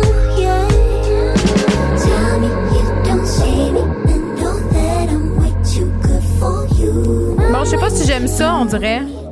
Ouais, ben écoute, moi j'ai été surprise d'apprendre premièrement que c'était son premier album parce que j'ai l'impression qu'elle est dans notre univers depuis 10 ans, là, entre autres participé à Mixmania. Puis, ben, peut-être pas tout le monde qui la connaît, mais elle a quand même, il faut savoir, 200 000 abonnés sur Instagram. Oui, mais le genre, mais je suis pas mal certaine que cet album-là, qui est, qui, est- qui est électro-pop, là, décidément pas tellement ton genre, mais ça va plaire à un certain fanbase, là, son Non, fanbase. mais c'est pas que l'électropop, c'est pas mon genre. C'est ce type de voix-là, à un moment donné. Je, je suis Mm. tannée. On dirait qu'on Ok. qu'on se tanne. Euh, C'est la mode. Tout le monde chante un peu comme ça, comme une femme enfant. Je veux dire, ça, ça me rejoint moins. Je dis pas que c'est pas bon, là, dans, en ce sens où je suis capable de reconnaître une bonne chanson, mais moi, ça, ça me fait moins triper. Peut-être que tu vas être plus chanceuse avec le prochain extrait. Avec le prochain, Harry Styles, écoute, qui nous euh, ça arrive le fabuleux Harry Styles. Est-ce que tu aimes? Euh, je ne connais pas ça. Je te l'ai dit hier, j'ai 183 ans. Mais Geneviève, tu vas connaître, c'est ça. On va faire jouer un extrait. C'est Ah, je vais reconnaître ça? extrait que- Oui, oui, c'est sûr, sûr, sûr. Ça fait un mois qu'il est sorti ça, mais ça se retrouve sur son troisième effort musical. Alors, euh, tout de suite, c'est sûr que tu vas reconnaître ça. No, it's not the same as it was,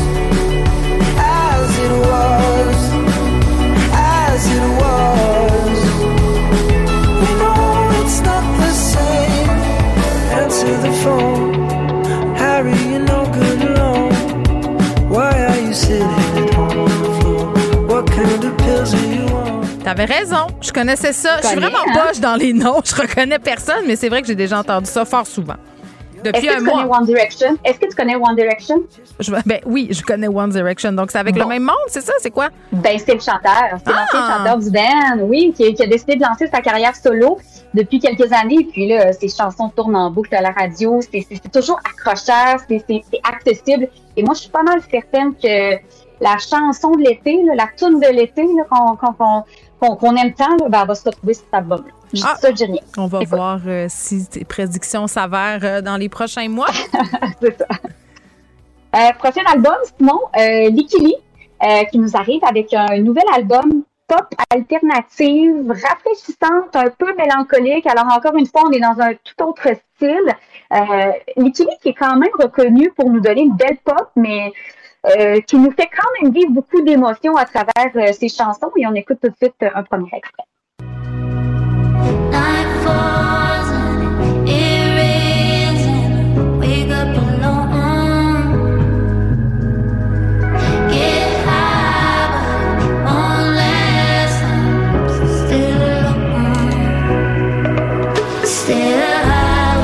OK. J'aime ça, ça. Hmm? J'aime ça le côté vaporeux. Oui, un peu méditatif, euh, transcend, transcendation. C'est même pas un mot. J'invente des mots. je trouve que c'est un bel album sais, Une journée de canicule, là, euh, sur le bord de la piscine ou euh, tu sais, quand il fait chaud là, dans ton appartement. Je trouve que c'est un, ouais, un bel album, de belles perles qui se trouvent sur cet album-là. Euh, et en terminant, en conclusion, Flume, qui nous présente un nouvel album, Flume, que je trouve vraiment démocratisé euh, le house pop dans les dernières années. C'est un jeune artiste is- australien. Euh, il, euh, il nous présente donc euh, une nouvelle, un nouvel album qui s'appelle Palasses et on peut peut-être écouter un extrait.